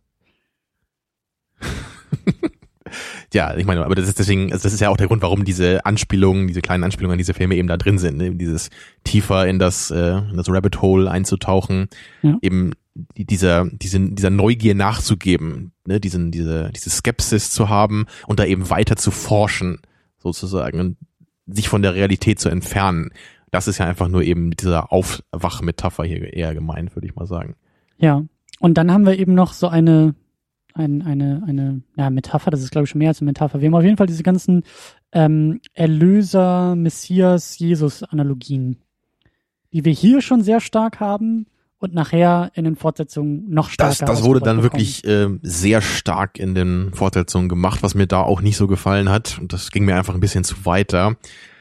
Hier ist es noch in so einer Dosis, wo man das ertragen kann, finde ich. Wir haben da nicht die Szenen irgendwie, wo die, wo die Gläubigen irgendwie zu Neo kommen oder so. Das, das fand ich mal ein bisschen merkwürdig, aber im zweiten Film. bekommen. Ja, weil seine Jünger Ja. formen sich schon mal und äh, Ja, aber es ist halt, es ist halt hier, ich, ich finde halt das irgendwie schöner, dass er auch erstmal selber an sich glauben muss. Dass, es- dass er nicht nur ein Ja. Symbol ist, an die andere, äh, an den andere glauben müssen, so, sondern er, er, es ist halt hauptsächlich so seine Geschichte, wie, wie er anfang, anfänglich denkt, Morpheus hat sich getäuscht, ich bin einfach nur irgendjemand, dann irgendwann anfängt zu zweifeln und am Ende eben an sich selber glaubt und dann sozusagen irgendwie auch erleuchtet wird. Was dann auch so eine spirituelle Metapher sein könnte. Ne? ja Am klar, Ende ja klar. weil es, ist, es beginnt ja sich, die Matrix, da gibt es ja auch diesen einen Moment, wo er dann die, die Wände aus diesen grünen Zeichen äh, geformt sieht. Und das ist ja dann wirklich so diese Metapher für, er ist irgendwie erleuchtet in dieser Welt zumindest. Er erkennt alle Gesetzmäßigkeiten, er kann seinen eigenen Tod überwinden. Er ist Was quasi dann irgendwie der auch neu. Verweis auf Jesus ist. Also er Ja, steht genau. wieder Also auf er ist dann sozusagen neu geboren in dem Moment nach seinem Tod und danach irgendwie erleuchtet und dann ja in den Fortsetzungen eben eben der der Erlöser der Menschheit oder der hoffentliche. Mhm. Und das ist auch wieder einer dieser vielen Aspekte, da haben wir uns viel gefragt heute beim Film, was eigentlich davon schon so äh, geplant war für Fortsetzungen. Also waren da überhaupt schon Fortsetzungen im Kopf bei den Wachowskis, Wie als sie den viel geschrieben Vorarbeit haben? äh, äh, steckt, also wie viel Vorarbeit haben Sie in dem ersten Film schon für die Fortsetzung bewusst eingepflanzt oder waren Genau das alles das. nachträglich Entscheidungen? War das so wie bei Back to the Future, der nur als ein Film gedacht war, wo man dann den zweiten irgendwie noch so dran packen musste an das Ende des ersten? Ja. Oder war das hier wirklich schon so konzipiert, dass sie sich gesagt haben, wir machen als einen Film, der in sich funktionieren soll, aber wir gucken mal, wenn der gut ankommt, machen wir hier einen Anknüpfpunkt, da einen Anknüpfpunkt und da könnte dann die Fortsetzung dann weitergehen. Das würde mich echt mal interessieren, wie die das gemacht haben. Also ich könnte mir beides vorstellen, obwohl, wenn ich raten müsste, würde ich wahrscheinlich sagen, dass die Fortsetzungen, dass die, dass die eher so im Nachhinein entstanden sind. Dass Ja. man dann eher zurückgeguckt hat auf den ersten Film und sich überlegt hat, okay, was können wir daraus machen? Ne, wir nehmen dann diese Idee mit Smith, der sich halt so ein bisschen abkanzeln will. Das sieht man hier auch schon von den Programmen, dass er irgendwie auch un unzufrieden ist, als sein, als dass er nur ein so ein Zahnrad ist irgendwie in dieser, Ja. in dieser großen Mechanik da. Ja, und dann eben dieses Erlöser-Ding von Neo, dass man das einfach so, so rausgepackt hat. Das ist zwar nur ein Aspekt im ersten Film, aber den eben dann stärker gemacht hat. Und auch die, ähm, diese, diese Vereinigungsgeschichte, die er da mit Smith ja im, im ersten Teil eben hat. Also er, das ist ja, das ist ja das große Finale, dass er wirklich in ihn hineinschlüpft und ihn von innen heraus ja aufbricht und damit zerstört. Ja, Und das ist ja genau das Motiv, was dann ja am, im dritten Teil, Spoiler an dieser Stelle, ähm, zentral ist, dass er ja irgendwann aufhört zu kämpfen und genau das Gleiche andersherum mit sich machen lässt. Also diese Vereinigung wieder ähm, ähm, von anderer Seite passieren Ja. lässt. Nämlich Smith ist derjenige, der ihn sozusagen assimiliert und die beiden dann vereinigt sich selbst zerstören irgendwie. Ja. das kann halt auch wieder beides sein. Es kann halt so als Ja. äh, Build-up gemeint sein schon oder einfach nur als äh, ja nochmal interessanter, markanter Moment am Ende, um zu zeigen, so Als Neo kann Referenz auf sich selbst sozusagen. ja, oder das Neo, Neo kann einfach eindringen, also jetzt im ersten Film, er, er dringt einfach so ein, weil er eben jetzt alles von dieser Matrix sozusagen assimilieren kann irgendwie, alles versteht und kann deswegen äh, Smith eben so vernichten, weil er dann, weil, weil Smith dann sozusagen nicht mehr einfach nur irgendwie als Programm in irgendeinem Körper ist, den er dann tötet, sondern er dringt sozusagen richtig ein und, und vernichtet das Programm Smith und nicht nur diesen Überträger in Ja. dem Moment. Ja. So kann man es halt auch einfach sehen, dann wäre es halt völlig egal für spätere Filme. Nur so ein isolierter Moment eben. Ja. Übrigens auch noch so, dass das wirklich die allerletzte Einstellung, wo er da in den Himmel fliegt, ist, glaube ich, das größte Zeichen dafür, dass die noch nicht wussten, wo sie hin wollten, weil das macht ja die riesengroßen Probleme in den Ja, Fortsetzungen Matrix auf. 2, Superman Returns, Ja, also das ist dann einfach zu viel des Guten. Ne? Das, ja, äh, da, da mussten sie ja aktiv gegenarbeiten. Sie mussten ihn ja irgendwie, ähm, sie mussten seine Fähigkeit wieder Genau, mehr oder sie- weniger sie- von außen mussten ihn- einschränken. Genau, sie müssen ihn im zweiten Teil einmal irgendwie um die halbe Welt schicken durch so eine komische Tür, damit er nicht sofort Ja. überall ist. Ja, Ja, und das, also das Matrix ist halt für mich auch das beste Beispiel für einen Film, den ich am liebsten drei Sekunden früher hätte enden sehen. dann, dann haben wir nämlich den letzten Shot eben nicht mehr. Also da, er geht aus der Telefonzelle raus, also was ich auch eine sehr schöne Szene finde am Ende, wie er nochmal sozusagen äh, zu dem Zuschauer spricht, Ja. diesen kleinen Monolog hält, so, ich weiß, du bist da draußen, du suchst nach der Wahrheit, etc. Finde ich sehr, sehr schön, weil das genau das ist, was er am Anfang ja getan hat. Er war am Anfang der Suchende, jetzt ist er sozusagen der Lehrer geworden, genau wie Morpheus. Und dann geht er eben aus dieser Telefonzelle, er sieht um sich rum diese Menschenmassen, die sozusagen alle immer noch schlafend oder blind ihrem Leben nachgehen, noch nicht erwacht sind. Ja, und das hätte für mich eigentlich gereicht als Einstellung. Da muss jetzt nicht dann dieser, dieser für mich leicht cheesige Moment kommen, wenn er dann in die Luft fliegt, so. Also nicht, er explodiert nicht, aber er äh, hebt in den Himmel ab. den ich tricktechnisch aber auch nicht so schön fand. Also das hat mich Da, da schon ist immer doch, gestört, das genau, sieht da ein bisschen billig eben, aus. Da, so. da, da müssen wir dann eben noch den miesen CGI-Shot machen, klar. Ja. Also die drei Sekunden kann man rausschneiden. Ja, vielleicht sollten die beiden nochmal in einer Special Edition die Fehler, die vergangenen Fehler beheben Genau, ich denke auch in manchen Szenen sollte Neo hinter äh, Rocks äh, versteckt werden, damit er nicht so offensichtlich gesehen wird von Agenten. Äh, lass, lass uns noch, mich noch kurz ein, eine Frage stellen zu den One-Linern, da waren wir ja gerade eben noch. Ähm, findest du die denn, findest du das irgendwie zu viel hier oder, oder findest du es ein bisschen peinlich manchmal oder, oder nee. wie, wie siehst du die One-Liner? Weil oft ist es ja bei Filmen so, dass man die eher nur mit so einem Augenzwinkern oder mit so einem Schmunzeln auch ertragen kann. Ne? Ich habe das ich meine, Gefühl, Matrix ist ja schon relativ ernst, auch so als Blockbuster jetzt. Ich habe das Gefühl, dass die One-Liner und die Coolness, die damit einhergeht und auch mit anderen Momenten, dass die durchaus verdient ist. Das kommt nicht von irgendwoher, das ist nicht einfach so im luftleeren Raum und dann werden die rausgehauen, sondern das sitzt auch in den entscheidenden Momenten an den richtigen Stellen. Ähm, was ich eher cheesy finde, ist so ein bisschen diese, diese romantische Geschichte am Ende mit äh, ich küsse dich jetzt und äh, weil du bist der Auserwählte und weil du der Auserwählte bist, kannst du nicht sterben. The und das power ist so bisschen, of love. Ja, genau das. Ja. Ähm, nee, aber die One-Liner finde ich, finde ich großartig. Ja, Eben weil sie auch nicht so, so, so, ähm, die Inhalte der One-Liner sind nicht so offensichtlich.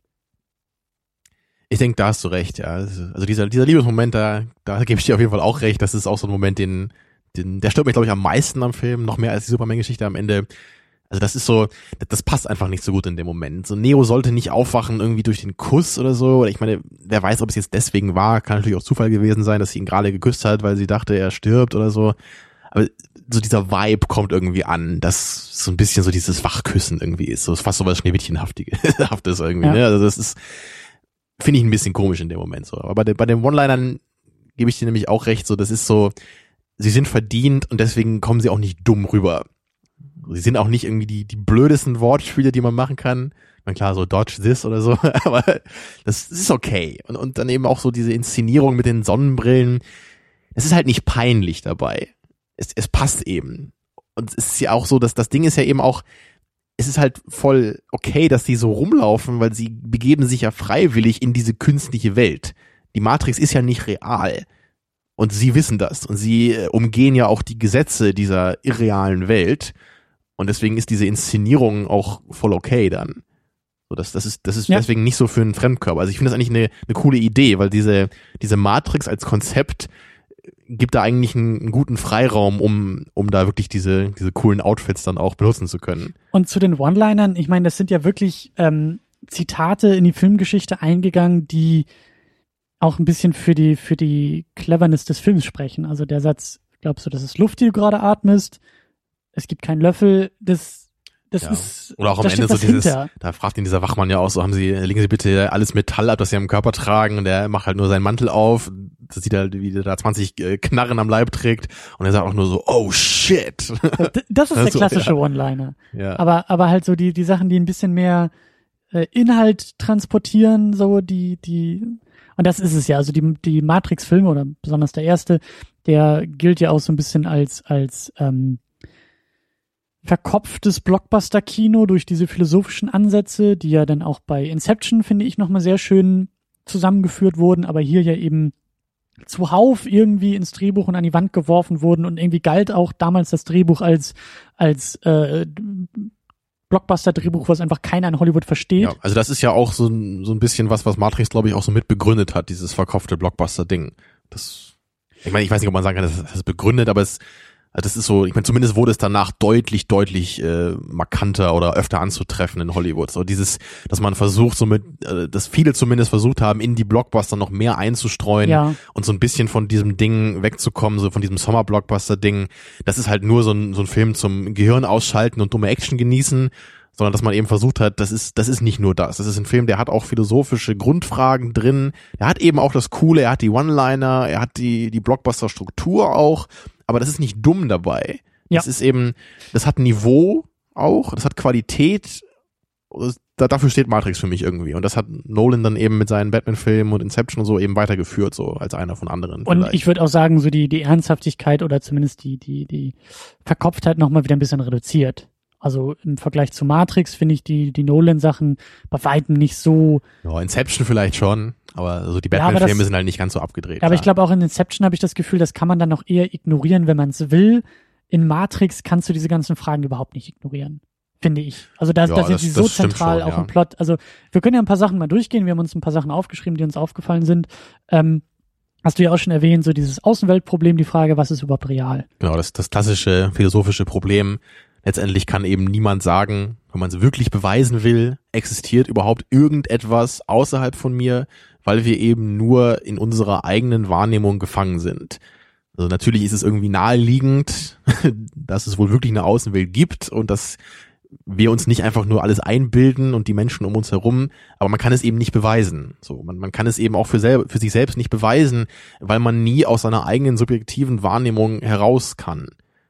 Ne, deswegen, man, man kann ja nicht irgendwie, man kann nichts prüfen, man kann nichts messen, weil man immer in sich selber gefangen ist. Man kann nie objektiv sein, was für eine Messung immer notwendig wäre. Und da sagt ja eben auch Morpheus irgendwie dieses Zitat von, von ähm, als er, als er Neo so ein bisschen die Matrix ja erklären will, so was, was ist überhaupt Wahrnehmung, wenn nicht einfach nur Synapsen, Elektronen, die in deinem Gehirn feuern und dir irgendwie den Eindruck vermitteln, dass du gerade irgendwie Hunger hast, dass Genau, es gerade irgendwie, äh, weiß ich nicht, salzig schmeckt, dass irgendwie das, die Sonne hell ist, Ja, all das zeigt diese uns Sachen. die Wissenschaft inzwischen. Sie kann Ja. langsam all diese Dinge bis zu einem gewissen Grade zumindest begründen. Was wir jetzt als Philosophen dann auch daraus machen, ist immer die andere Frage. Aber zumindest ist das eben interessant, ne? wenn man wenn man so als klassischer Philosoph vielleicht immer noch davon ausgeht, so da ist eben die Wirklichkeit und und die die Wahrnehmung ne, und, und die Wahrheit und sowas oder auch das Bewusstsein des Menschen und die die Wissenschaft geht zumindest immer weiter in diese Richtung und kann das zumindest bis zu einem gewissen Punkt aufklären. Also ich kann immerhin sagen, ne, wie dann irgendwie Wahrnehmung funktioniert, ja, wie, wie Schmecken funktioniert, wie du sagtest, sowas.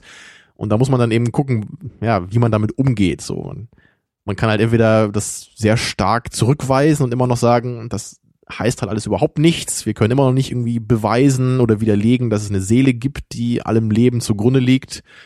Ja, und die, die andere radikale Meinung ist dann eben letztendlich, es deutet alles darauf hin, dass es sowas nicht gibt. Alles ist irgendwie physikalisch und biologisch erklärbar. Ne, Es gibt keine Verantwortung, es gibt keine Freiheit. Der Mensch ist nur eine Marionette an den, an den, an den Strängen dieser ganzen chemischen oder biochemischen Prozesse. Anstatt von den Maschinen versklavt zu sein, sind wir es halt irgendwie von der Von der Physik her, von, Von der, der. Natur. Wann hat die Physik jemals etwas für uns getan? Ich sage es immer wieder.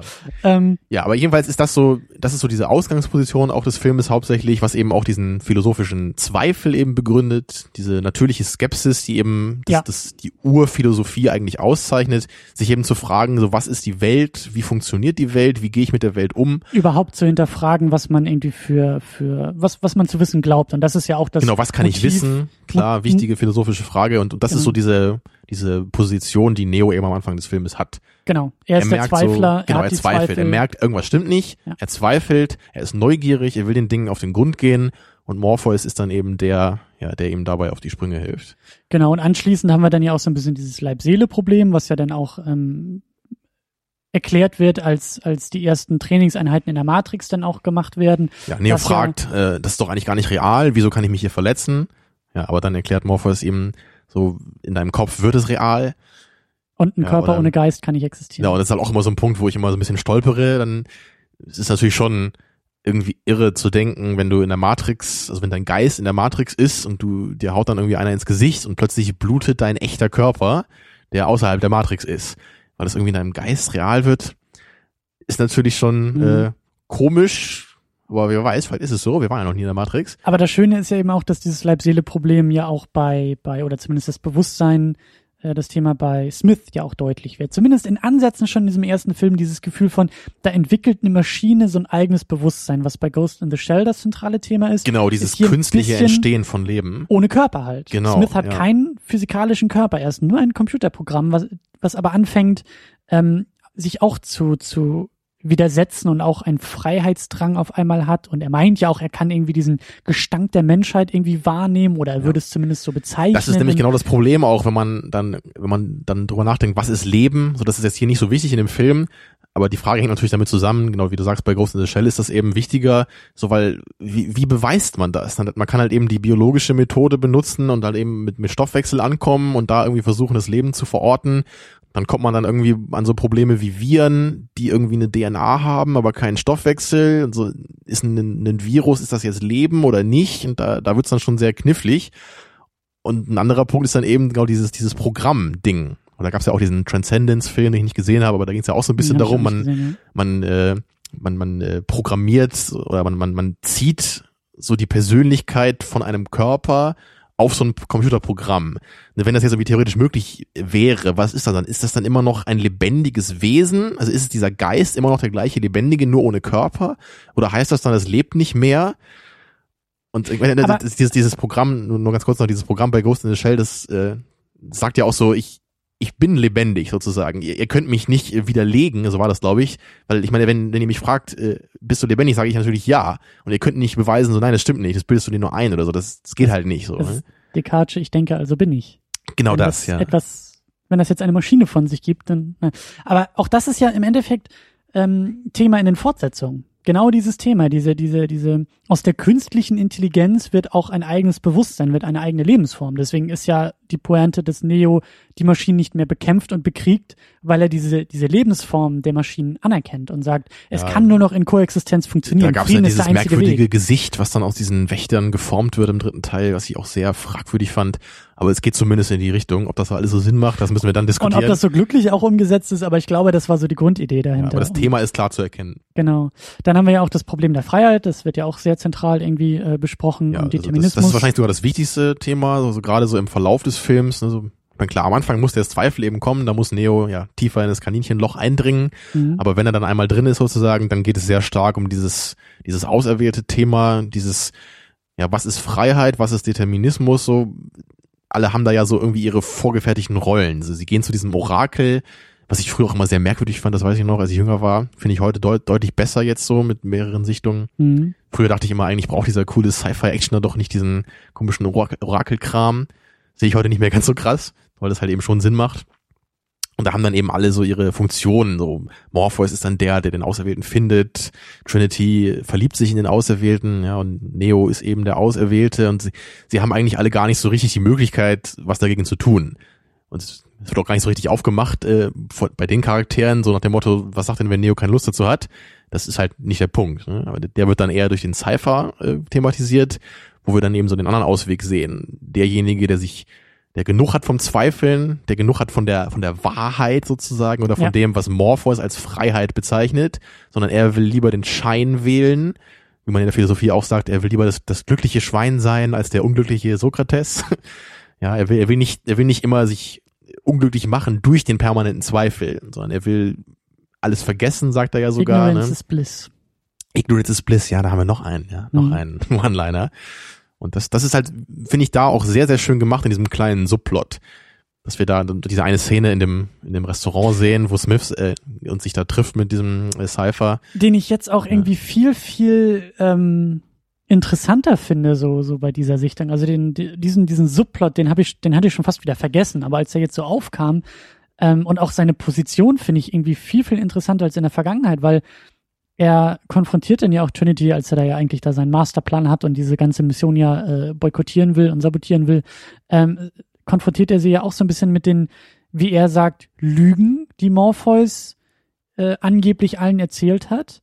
Und diese Position von ähm, die Wahrheit, die mir jetzt hier aufgetischt wurde, ist eigentlich auch nur eine Version der Dinge und gegen die entscheide ich mich jetzt hier bewusst, finde ich, finde ich total interessant. Also das ist mir vorher so nie ja. aufgefallen, weil das es, ich, also ich bin in gewisser Weise auch auf seiner Seite, weil Morpheus tatsächlich mit seiner Wortwahl sehr, sehr glorifizierend irgendwie vorgegangen ist. Und ich, wie gesagt, die, die, die Punchline ist ja so ein bisschen, Neo wacht dann in der Zukunft in der realen Welt auf. Ja, und Dreck, er, ist, ja. er ist halt nicht im Wunderland, ja. Da kommen jetzt nicht irgendwie die lebendigen Spielkarten und der, der Hutmacher auf ihn zu, sondern er muss da wirklich im Dreck hausen und diesen Haferschleim fressen. Und alle sagen zu ihm so, herzlich willkommen in der realen Welt. Ja. So, das ist halt eben nicht das gelobte Land, was da irgendwie bei, ja, bei, das, bei rauskommt. Das ist schon fast Nietzscheanisch so in dem Aspekt, weil Nietzsche auch sich viel mit der, der Wahrheit befasst und mit dem, mit dem Selbstzweck der Wahrheit, den er auch immer so anprangert, so in der Wissenschaft. Das ist, so erinnert das auch so das, das blinde Streben nach Wahrheit, was immer so gepredigt wird.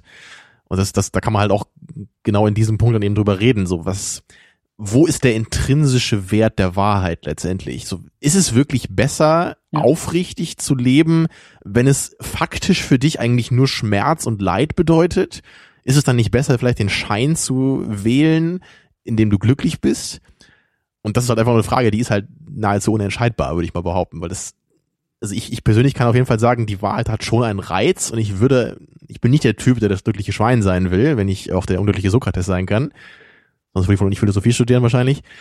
Ähm, aber es ist, es ist halt beides irgendwie mit, mit Abstrichen verbunden. Ne? Entweder musst du eben aufrichtig sein für dich, dann, dann hast du sozusagen deine, deine Moral irgendwie erfüllt in der Hinsicht. Du hast dann das getan, was du als richtig empfindest, obwohl es dein Leben dann schwieriger macht oder du dich eben auch permanent mit diesem Zweifel auch rumschlagen musst. Und, Und da, da ist es vielleicht manchmal dann einfacher, ne, sich, sich eben ja, dem, dem leichten Ausweg irgendwie hinzugeben, den Schein zu akzeptieren, nicht immer die Wahrheit zu suchen, sondern sich einfach nur ja zufrieden zu fühlen. Ja, wie das Cypher eben will dann. Ich glaube, also wenn, wenn du da auch im Philosophiestudium äh, oder generell ist das, glaube ich, auch in der heutigen Zeit so, dass das, das große Dilemma, diese beiden Sphären auch in Einklang zu halten. Also den Zweifel mhm. und die Wahrheit und die Suche nach, nach Erkenntnis, Erleuchtung oder, oder, oder was auch immer und das einfache Glücklichsein. So die, ja. das Problem Aber ist, es gibt beides einfach so ein, ich, ich würde mich trauen, das Urtrieb zu nennen in dem Menschen, so die, was mit Neugier zusammenhängt, was eben, es, der Mensch will einfach immer ähm, was erforschen. Er will immer die Wahrheit kennen. Und da muss ich auch mal, mal Star Trek äh, zitieren. aus meiner. Nach Nietzsche kommt Star ja, Trek, das finde ich wieder gut. Um aus einer meiner absoluten Lieblingsfolgen, die muss ich ja immer noch mal zeigen, von Next Generation. Das ist nämlich, ähm, oh, ich habe jetzt echt vergessen, wie die heißt, ey, es ist unglaublich. Das ist schon was peinlich. Also auf Deutsch heißt sie, glaube ich, Beweise. Ich weiß nicht mehr genau, wie sie auf Englisch heißt, aber das ist halt eine sehr geile Folge, weil die, die beginnt halt so äh, typischerweise auf dem Holodeck, wo dann Captain Picard so ein, da muss ich jetzt mal kurz ein paar Minuten was zu erzählen, das ist einfach zu wichtig. Äh, und da, da, da, da spielen die halt so ein Holodeck-Spiel, ne? Äh, Captain Picard ist halt so die Rolle des Privatdetektivs, ne? Muss da so ein kleines so ein kleines Rätsel oder so auflösen. Man weiß erst gar nicht, was das dann so damit zu tun hat. Und da, da erklärt er dann Geinen eben so, was das eben bedeutet, so der, der Mensch, ne, sucht halt immer so dieses Rätsel. Das ist halt schon die, die Faszination, ein Rätsel aufzuklären. Es ist gar nicht wichtig, warum. Einfach dieses Rätsel aufzuklären ist schon die Faszination. Und in dieser Folge ist es eben so, dass die so ein, da ähm, entdecken die irgendein so Phänomen, wie halt so oft, ne? Und dann plötzlich ähm, fallen alle irgendwie in Ohnmacht auf dem Schiff. Für eine Minute oder so, wie denken so sie. Genau, weil sie haben irgendwie dieses Erlebnis da, sie wissen nicht, was passiert ist. Alle äh, fallen irgendwie in Ohnmacht, ne, wachen wieder auf, wissen nicht, was los ist, fliegen weiter. Und im Logbuch steht halt, es war eine Minute oder so. Ne? Und dann merken sie halt irgendwann, so, da gibt es irgendwelche Biokulturen auf dem Wissenschaftsdeck, die dann plötzlich irgendwie eine Woche gealtert sind oder einen Tag oder so. Also sie merken halt, es war, es war anscheinend viel, viel länger als das, was wir ähm, mit, ähm, da erlebt haben oder dachten erlebt zu haben. Und ich meine, es, es gibt halt kein Problem an Bord des Schiffes oder so, ne? Die haben halt eigentlich keinen Grund, das jetzt unbedingt erforschen zu müssen, aber sie können halt dieses Rätsel halt nicht auf sich beruhen lassen. Sie müssen halt versuchen, dem auf den Grund zu gehen. Und sie merken dann irgendwann später so, irgendwas stimmt hier nicht und, und dann geht's auch los, so Data hat da anscheinend auch so seine Finger mit im Spiel gehabt. Und am Ende, sage ich jetzt hier, Spoiler Alert, kommt dann eben raus, dass sie so ein Wesen da getroffen haben, was eben unentdeckt bleiben will, weil es da für sich bleiben will und deswegen hat das da eben alle betäubt, weil das das immer so macht, so als Abwehrreaktion. Nur Data ist halt eben stehen geblieben, weil er ein Android ist. Aber er hat dann eben diesem Wesen gesagt, wenn wir jetzt sozusagen alles vertuschen, was hier passiert ist, dann wird es nie rauskommen und er ist ein Android, er kann halt nicht lügen, er wird dann sagen, ja natürlich, ich verrate es niemals, kein Problem. ne? Und dann, naja, aber dann am Ende hat dann eben Picard mit diesem Wesen dann so einen coolen äh, Dialog, wo er ihm eben erklärt, so, wir, wir wir mussten zurückkommen, weil es gab eben dieses Rätsel. Wir mussten es aufklären. Wir konnten das nicht auf sich beruhen lassen. Aber wenn wir jetzt beim zweiten Durchlauf das und das anders machen, dann werden wir das nicht rausfinden und dann können wir wegfliegen. Und genau das machen sie am Ende dann eben auch. Ja, und Data weiß es natürlich trotzdem noch, er wird es aber nie verraten. Das ist aber cool. genau, und das ist dann wahrscheinlich das einzige ähm, Abenteuer der Enterprise, an das keiner mehr Erinnerung hatte danach.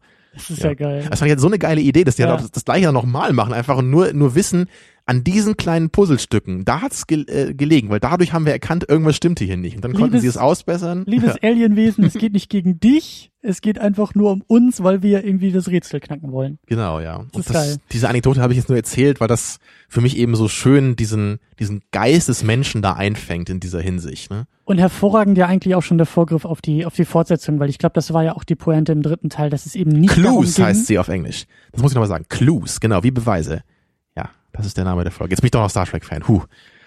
Sehr gut. Äh, im, Im dritten Teil ging es ja darum, dass der Krieg ja nicht dadurch beendet wird, dass eine Partei über die andere siegt und dass die Menschen über die Maschinen siegen und vor allen Dingen auch nicht, dass alle Menschen aus der Matrix herausgeholt werden, sondern der Punkt war noch, glaube ich, dass es so ausgeht. Man durfte sich entscheiden irgendwie, ne? Genau. Das war ja der Punkt, eben die Entscheidung der Menschheit zu haben. Genau. Und, und es gibt eben genug, die auch eben, wie du ja auch gerade gesagt hast, sich dagegen entscheiden würden oder ja, auch dagegen. Aber es ist eben nicht, nicht der Zwang. Und, und Morpheus ist genau. sozusagen der, der er hat ja den Zwang letztendlich so, ne? Er, er sagt ja, er, er sagt ja nicht alles, er sagt ja nur, ich kann dich befreien, sozusagen, ne? Er, er gibt dir nicht die perfekte, den perfekten Überblick über beide Möglichkeiten. Genau, also er nimmt so ein bisschen die Entscheidung ja auch schon vorweg. Genau, und das und, ist eben das, was Cypher ihm eben als Lügen ankreidet dann. Weil er ihm sozusagen was anderes versprochen hat, als das, was Cypher bekommen hat. Genau das genau dann. Ja, also deswegen sehr, sehr schön, wie das gemacht ist. Und dieser, dieser ganze Subplot mit Cypher ist deswegen eben so toll, weil er einerseits eben diese inhaltliche Komponente sehr stark macht, aber einfach auch als, als Plot-Device total gut ist, damit es eben zu diesem Finale kommen kann, damit Morpheus entführt wird im Plot ja. des Films und wir deswegen dann eben auch so die, diese letzte große Auseinandersetzung haben. Und was ich auch so schön fand, ähm, bei doch, das war doch, glaube ich, bei Neo, ne? Als, als ihm das alles so ein bisschen dann konkret gesagt wird, er ist ja schon irgendwie aufgewacht, er ist ja schon in der realen Welt, sie sind nochmal in der Matrix, diese Batteriegeschichte wird da ja alles erklärt. Jede Menge Expo, Exposition, die auf einmal irgendwie so auf ihn ein äh, hämmert und dann wacht er ja auf und muss sich sofort übergeben und zieht sich jetzt so, sofort zurück. Und dann heißt es ja irgendwie von den anderen so, ja, normalerweise äh, holen wir nicht so erwachsene Menschen aus der Matrix raus, sondern immer nur Kinder, weil die sich irgendwie noch dran gewöhnen können. So, genau, weil die haben noch nicht so ein enges Weltbild einfach. Genau, aber ich fand einfach so diese, diese, dieses Motiv so schön, dass, dass der Geist sich gegen die Wahrheit auch wehren kann, dass es eine körperliche Abwehrreaktion gegenüber Klar. der Wahrheit und Erkenntnissen gibt.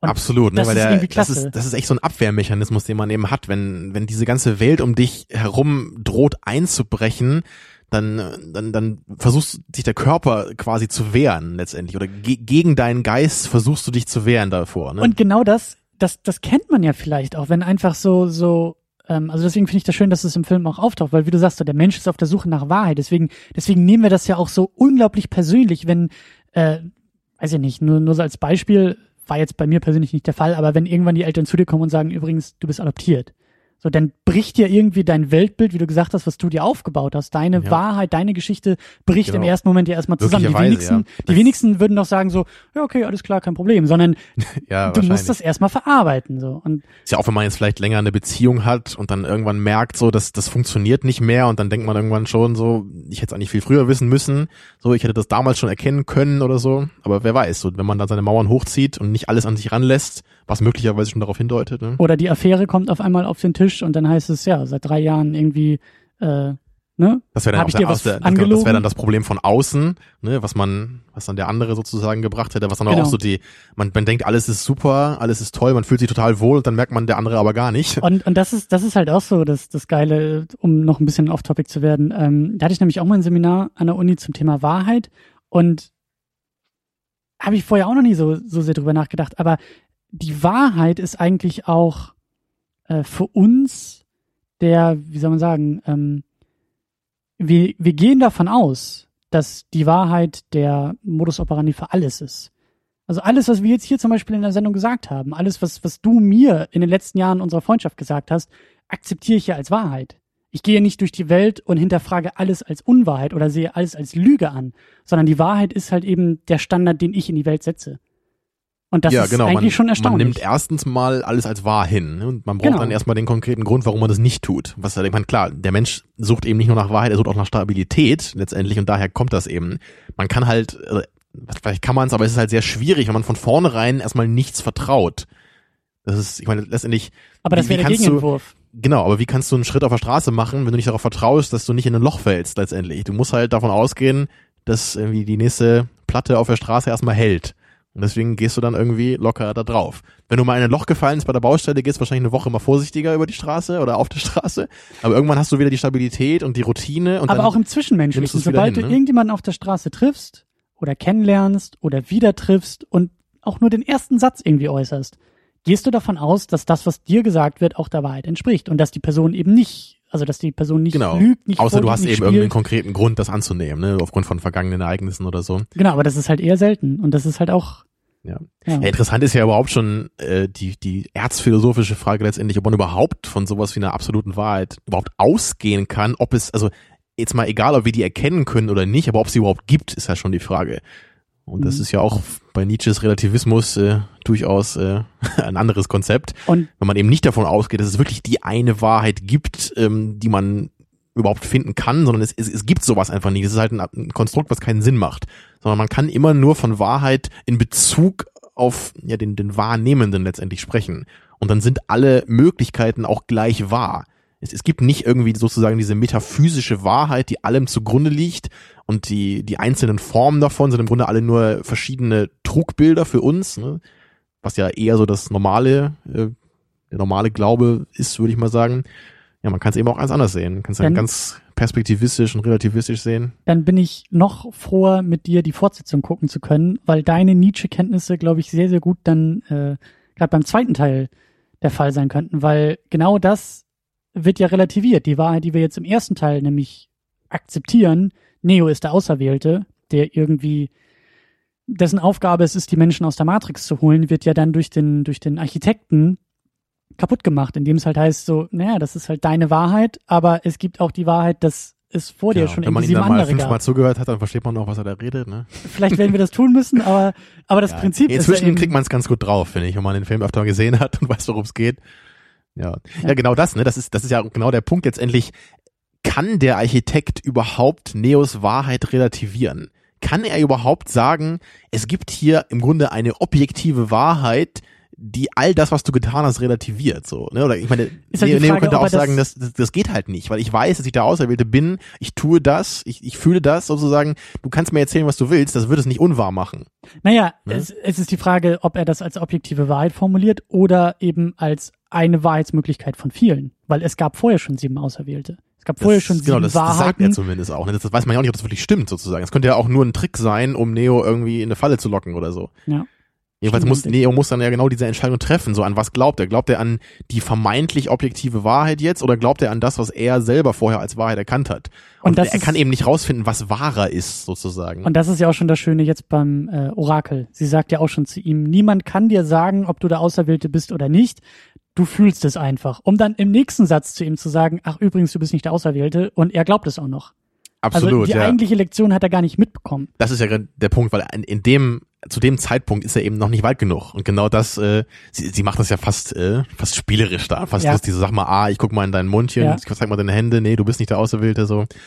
Wobei ich da übrigens auch den Satz immer so cool finde. So, er kommt ja rein, ne, und dann sagt sie so, äh, hier, kein Problem wegen der Vase. Und er meint so, was für eine Vase, dreht sich um, schmeißt die Vase rum.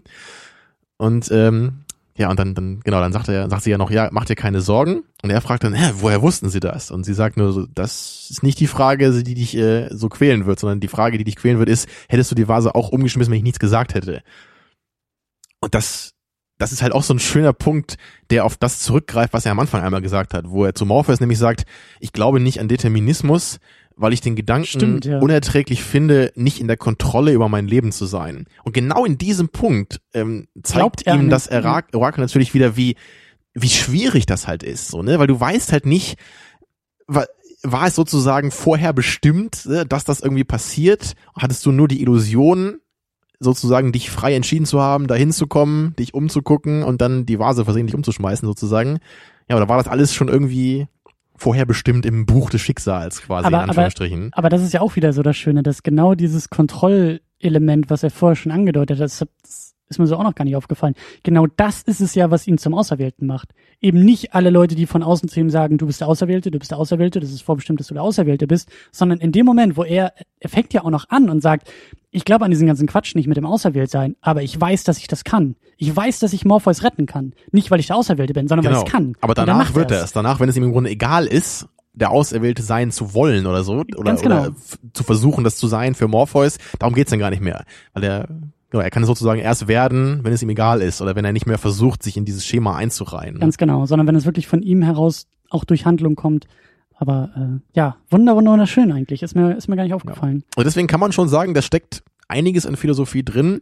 Es ist dennoch jetzt nicht unbedingt so das, das Hauptsächliche. Also für mich ist das immer noch eher ein Action-Thriller als jetzt ein philosophischer Film. So ist es Ja. natürlich beides, aber für mich überwiegt trotzdem so, ich, ich merke es dann einfach, wann will ich den Film gucken? Ich will den Film eher gucken, wenn ich einen krassen Action-Thriller sehen will oder einen dystopischen Film. Das ist für mich persönlich einfach da noch, noch äh, wichtiger. Aber natürlich gehört eben dieser philosophische Aspekt hier dazu. Und ich glaube, da wollten wir jetzt noch zum Ende noch mal kurz drauf zu sprechen kommen, so allgemein so Philosophie in Filmen, äh, ja oder nein und wenn ja, wie viel so. äh, das, ich meine, gut, wenn man jetzt Philosophiestudent ist, dann wird man sich wahrscheinlich selten darüber aufregen, wenn Filme da so ein Fass aufmachen. Ich kann mich halt nur noch an Waking Life erinnern, den hatten wir ja auch schon mal so im, in ein paar Nebensätzen zerrissen. Ähm, ja, der hat dir ja nicht Genau, also da, da will ich jetzt auch gar nicht so viel drüber reden. Ich, nur halt dazu, das war halt so ein Film, der ist halt ganz klar so mit dem, mit dem Label, ich bin ein philosophischer Film. Da werden Mhm. einfach ganz viele philosophische Themen angesprochen. Da gibt's auch keinen Plot oder so. Das ist einfach sozusagen so eine Art Zusammenfassung von philosophischen Kontroversen, die man sich so stellen kann in der Moderne. Und das waren auch alles interessante Punkte, die da angesprochen wurden. Das Problem für mich war einfach nur, dass ich mir dann auch den ersten Absatz bei Wikipedia durchlesen kann für all diese Aspekte und mir der Film halt nicht im geringsten irgendwas mehr dazu gegeben hat. Da kann man sich vielleicht drüber streiten, aber für mich war das so. Für mich war der Film einfach nur eine Zusammenfassung. Er war für mich keine Entwicklung eines Gedanken, er war für mich kein Zeigen eines Gedanken anhand einer Geschichte. Okay, ja. das hast du hier bei Matrix Genau, und das habe ich hier eben bei Matrix. Ich, ich, ich meine, ich habe jetzt durch Matrix nicht irgendwelche große neuen Erkenntnisse gewonnen, weil ich eben mich vorher auch schon mit sowas befasst habe. Aber ich finde das eben, also das ist für mich das, was ein Film in dieser Hinsicht eben leisten sollte. Er soll durch seine Geschichte diese Gedanken entwickeln und die so eben dem Zuschauer nahebringen. Mhm. Und genau das tut Matrix, weil wir mit dem Protagonisten etwas erleben. Und dafür ist eine Protagonistengeschichte ja eigentlich auch da, so in dieser Form. Wenn wir einen Charakter haben, zu dem wir sehr eng als Zuschauer verbunden sind, mit ihm so zum größten Teil den Film empfinden, dann bekommen wir eben durch das erlebte, also durch die erlebte Geschichte dieses Protagonisten eben auch seine Kontroversen, seine Fragen, seine Probleme, all das, was er lernt, das bekommen wir alles mit. Und sozusagen erleben wir dann eben auch durch den Protagonisten natürlich den Film. Und ich finde es halt eben so schön, dann ähm, philosophische Gedanken zu entwickeln. Und ähm, mir fällt jetzt auch noch mal ein, weil wir ja gesagt haben, dass der Film sich der philosophischen Methode bedient, nämlich das Zweifeln. Der ganze Film zweifelt und die Protagonisten oder Neo zweifelt halt an der Realität und es geht die ganze Zeit ums Anzweifeln, Ja. was halt die Genau, Grundlage da werden die ja mit ins Boot ist. geholt durch den Farbfilter so, ne? Da, da Genau, werden wir ja aber- mitgeholt. Aber der Film selbst ist dann auch noch mal ein, ein, ein, ein Gedankenexperiment, was ja auch wieder ein Instrument der Philosophie ist. Gedankenexperimente sind ja höchst beliebt bei uns, ähm, um einen, einen Punkt oder, oder ein Problem irgendwie näher zu bringen. Und genau das ist, Matrix ist nichts anderes als ein riesengroßes Gedankenexperiment zu der Frage, was, wenn wir tatsächlich als Batterie irgendwo liegen. Ja. Und das, das, genau, das, so kann man den Film natürlich sehen. Man kann ihn einfach so als Statement sehen nach dem Motto, du kannst es nicht ausschließen, dass das, was wir hier gerade gezeigt haben, passieren kann. Es, Ja. es gibt einfach keine Möglichkeit für dich sicher zu sein in deiner Wahrnehmung. Ja. Und das ist doch eigentlich eine schöne Sache, so wenn das dabei kommt. Das finde ich auch. Und er, er braucht trotzdem noch, das ist vielleicht das Problem bei, bei, bei anderen philosophischen Filmen. Mir fallen jetzt auch gar nicht so viele ein. Aber Ich meine, ähm, dein Eternal Sunshine of the Spotless Mind würde ich jetzt auch als philosophischen Film bezeichnen. Ja, aber der schafft es trotzdem noch eine, also du kannst nicht ein, du, du kannst Philosophie und Film kombinieren, aber du kannst nicht eine Mhm. von beiden Seiten dabei irgendwie ignorieren oder oder vernachlässigen. Der Film muss als Film immer noch funktionieren. Ja, Was genau. Waking Life formal Ja. gesehen, Nee, also, da kann man sich eher drüber streiten, ob der als Film noch funktioniert. das ist zumindest in Sachen Film was völlig abgefahren ist, weil es, wie Ja. gesagt, es gibt nicht mal wirklich einen Protagonisten, weil der Protagonist guckt eigentlich nur in die Kamera und fragt irgendwie Leute, hey, was ist deine Meinung zu dem Thema oder so, ne? Und, Ja. ja, und es, es gibt keine Handlung, es gibt nur so ein, so ein Rumwandern von ihm zu verschiedenen Leuten, die ihm irgendwas erzählen. Das ist zumindest, was wir normalerweise als Film bezeichnen würden, ist es da ein sehr großer Unterschied zu. Ja, also ich meine, also ich finde halt Eternal Sunshine ist halt da auch schon ein Beispiel, so, weil der ja eben auch so mit mit den, mit den menschlichen Erinnerungen und so, mit den menschlichen Beziehungen, so, Ja, das ist halt ja. eine andere Form von Philosophie, das ist halt eher was existenzphilosophisches dann vielleicht. Aber das, das geht für mich auch sehr stark in so eine Richtung. Also den, würde ich zum Beispiel viel eher noch so aus, aus so einem Antrieb heraus gucken. Ja, und trotzdem funktioniert Mhm. er als als normale Klar, Liebesgeschichte ja, so, das ist genau. das, was ich was ich sagen Ja, wollte. ich meine, Apocalypse Now, das ist halt für mich auch einer der philosophischsten Filme so überhaupt, Ja. der sich halt ganz klar eben mit der, mit dem, mit Gut und Böse befasst und wo der Mensch eben sich da positioniert, inwieweit er sich eben davon distanziert oder vielleicht das Böse auch umarmt. Und also genau das ist ja eben auch die große Entscheidung dann, die äh, Captain Willard da treffen muss am Ende. So entscheidet er sich gegen das Böse, nachdem er es besiegt hat, oder nimmt er sozusagen seinen Platz ein, weil er durch diese ganze Reise in den tiefen Dschungel des, äh, von Vietnam sozusagen selber schon irgendwie erkannt hat, dass das, was dieser Colonel Kurtz da gemacht hat, eigentlich das Richtige war. Oder dass er sozusagen die, die richtige Form des Lebens da gewählt hat. Aber naja, er entscheidet sich am Ende dann doch dagegen. Spoiler Alert. Hm. ja, Fällt dir sonst noch ein philosophischer Film ein? Ich überlege auch die meine, Zeit. natürlich ist das auch ein Label, was halt schwer zu vergeben ist, weil das bei vielen Filmen, die irgendwie ein bisschen deeper sind, in Anführungsstrichen, schwingt das ja irgendwie mit, so, ne? philosophische Themen findest du, also, also das als Label, ein philosophisches Thema im Film äh, Seven greift es ja genauso auf. Genau, wenn wir da von Apathie reden, Idealismus, so der, der Mensch in Bezug auf seine Umgebung. Mhm. Ja, ist schon fast ein bisschen wie Seven auch, ne? Äh, nee, Seven ist fast ein bisschen wie Seven, eine gewagte Behauptung. Nee, Seven ist fast ein bisschen wie Apocalypse Now, auch in der Hinsicht, weil es da auch darum geht, wie, wie der Mensch eben damit umgeht, wenn er eben Schlechtigkeit sieht in der Welt. So wird er zu ihr, wie John Doe, letztendlich, kehrt er, Mhm. wendet er Gleiches gegen Gleiches sozusagen, oder versucht er eben, wie Brad Pitt, eben noch der Idealist zu sein, die Welt zu verändern, oder eben wie Morgan Freeman da, er distanziert sich, versucht für sich selber seine Moral zu behalten, aber trägt sie nicht mehr nach außen, versucht nichts mehr zu verändern, hat aufgegeben. Ja, auf jeden Fall auch, auch philosophisch durchaus. Ich glaube, man kann das auch irgendwie auf die Spitze treiben und, in, und in vielen, vielen Klar. anderen Filmen noch. Ich meine, wenn ich jetzt sagen würde, was ist ein philosophischer Film, dann würde ich halt immer versuchen, einen Film zu finden, der jetzt sehr, sehr stark sich auf so ein Thema da äh, vielleicht ja, reduzieren lässt oder so. Ne? Aber da hast du recht, man, es muss halt immer noch ein Film bleiben irgendwie dabei. So. Es Ja. ist halt philosophischer Film sind eben zwei konstative, äh, was will ich sagen? Konstitutive. Konstitutive, genau, danke, äh, Begriffe. So, Und vor allen beides Dingen- wichtig. Und, und vor allen Dingen ist es eben vielleicht auch eher eine Frage des äh, Rezipienten, was wir als Rezipienten aus einem Film machen, weil ich kann philosophische Themen aus einem Film ziehen, obwohl der Film selber gar keine Absolut, philosophischen ja. Themen meint zu behandeln. Und ich, letztendlich ist Matrix da auch das beste Beispiel dafür, weil ich habe den früher, ich habe zwar diese Fragen da erkannt und fand die auch interessant, aber ich habe die halt viel, viel weniger noch geschätzt oder darin gesehen als heute. So.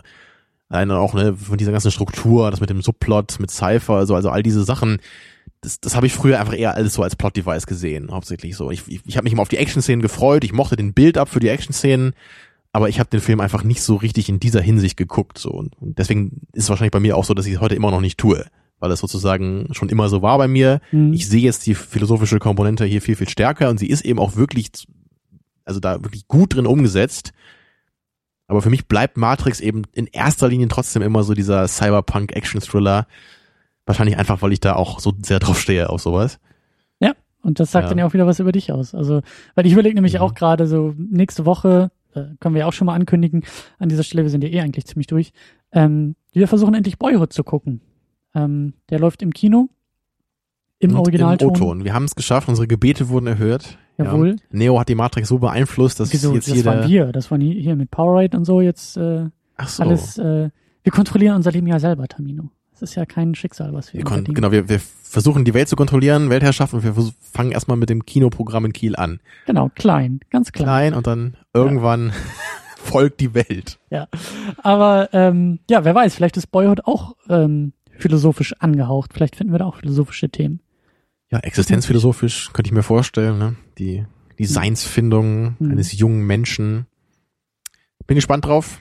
Ich glaube nicht, dass das so meine Art Film sein wird, aber ich bin so interessiert an diesem Film einfach, weil ich dieses Konzept so interessant finde und einfach mal zu sehen, ob das funktioniert, ne? So diese, diese, einen Schauspieler zu haben, der sich so krass verändert, ne? Was, Ein Film über zwölf Jahre genau, wann haben die angefangen? Da war er sechs oder so? Genau, von sechs bis Ne? 18. Genau, das ist ja enorm. Also das, das ist einfach eine coole Idee und ich, deswegen gehe ich ins Kino auch, ne? Das ist Und wie bei damit- Cloud Atlas, ich will was Neues sehen. Zeig mir was Neues, mach mich äh, neugierig auf den Film und das hat er auf jeden Fall geschafft. Auch wenn das jetzt so ein, so ein ja, Growing-Up-Film, so, das ist halt überhaupt nicht mein Ding sonst, aber deswegen, ich gehe da ins Kino, ich zahle da Geld für.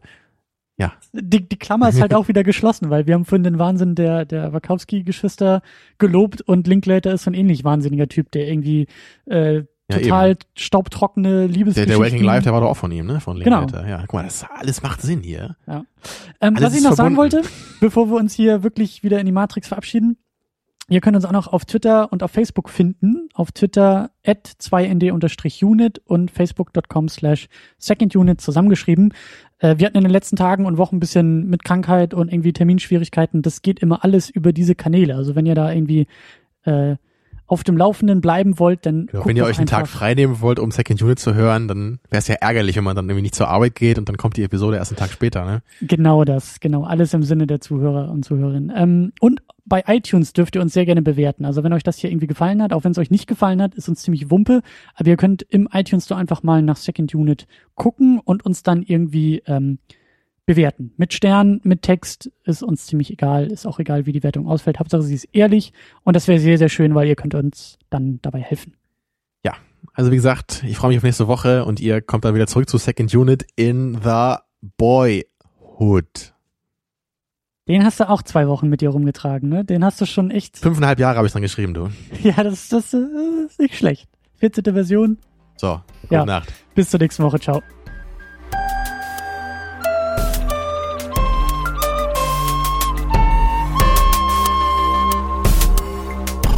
Second Unit. Second unit.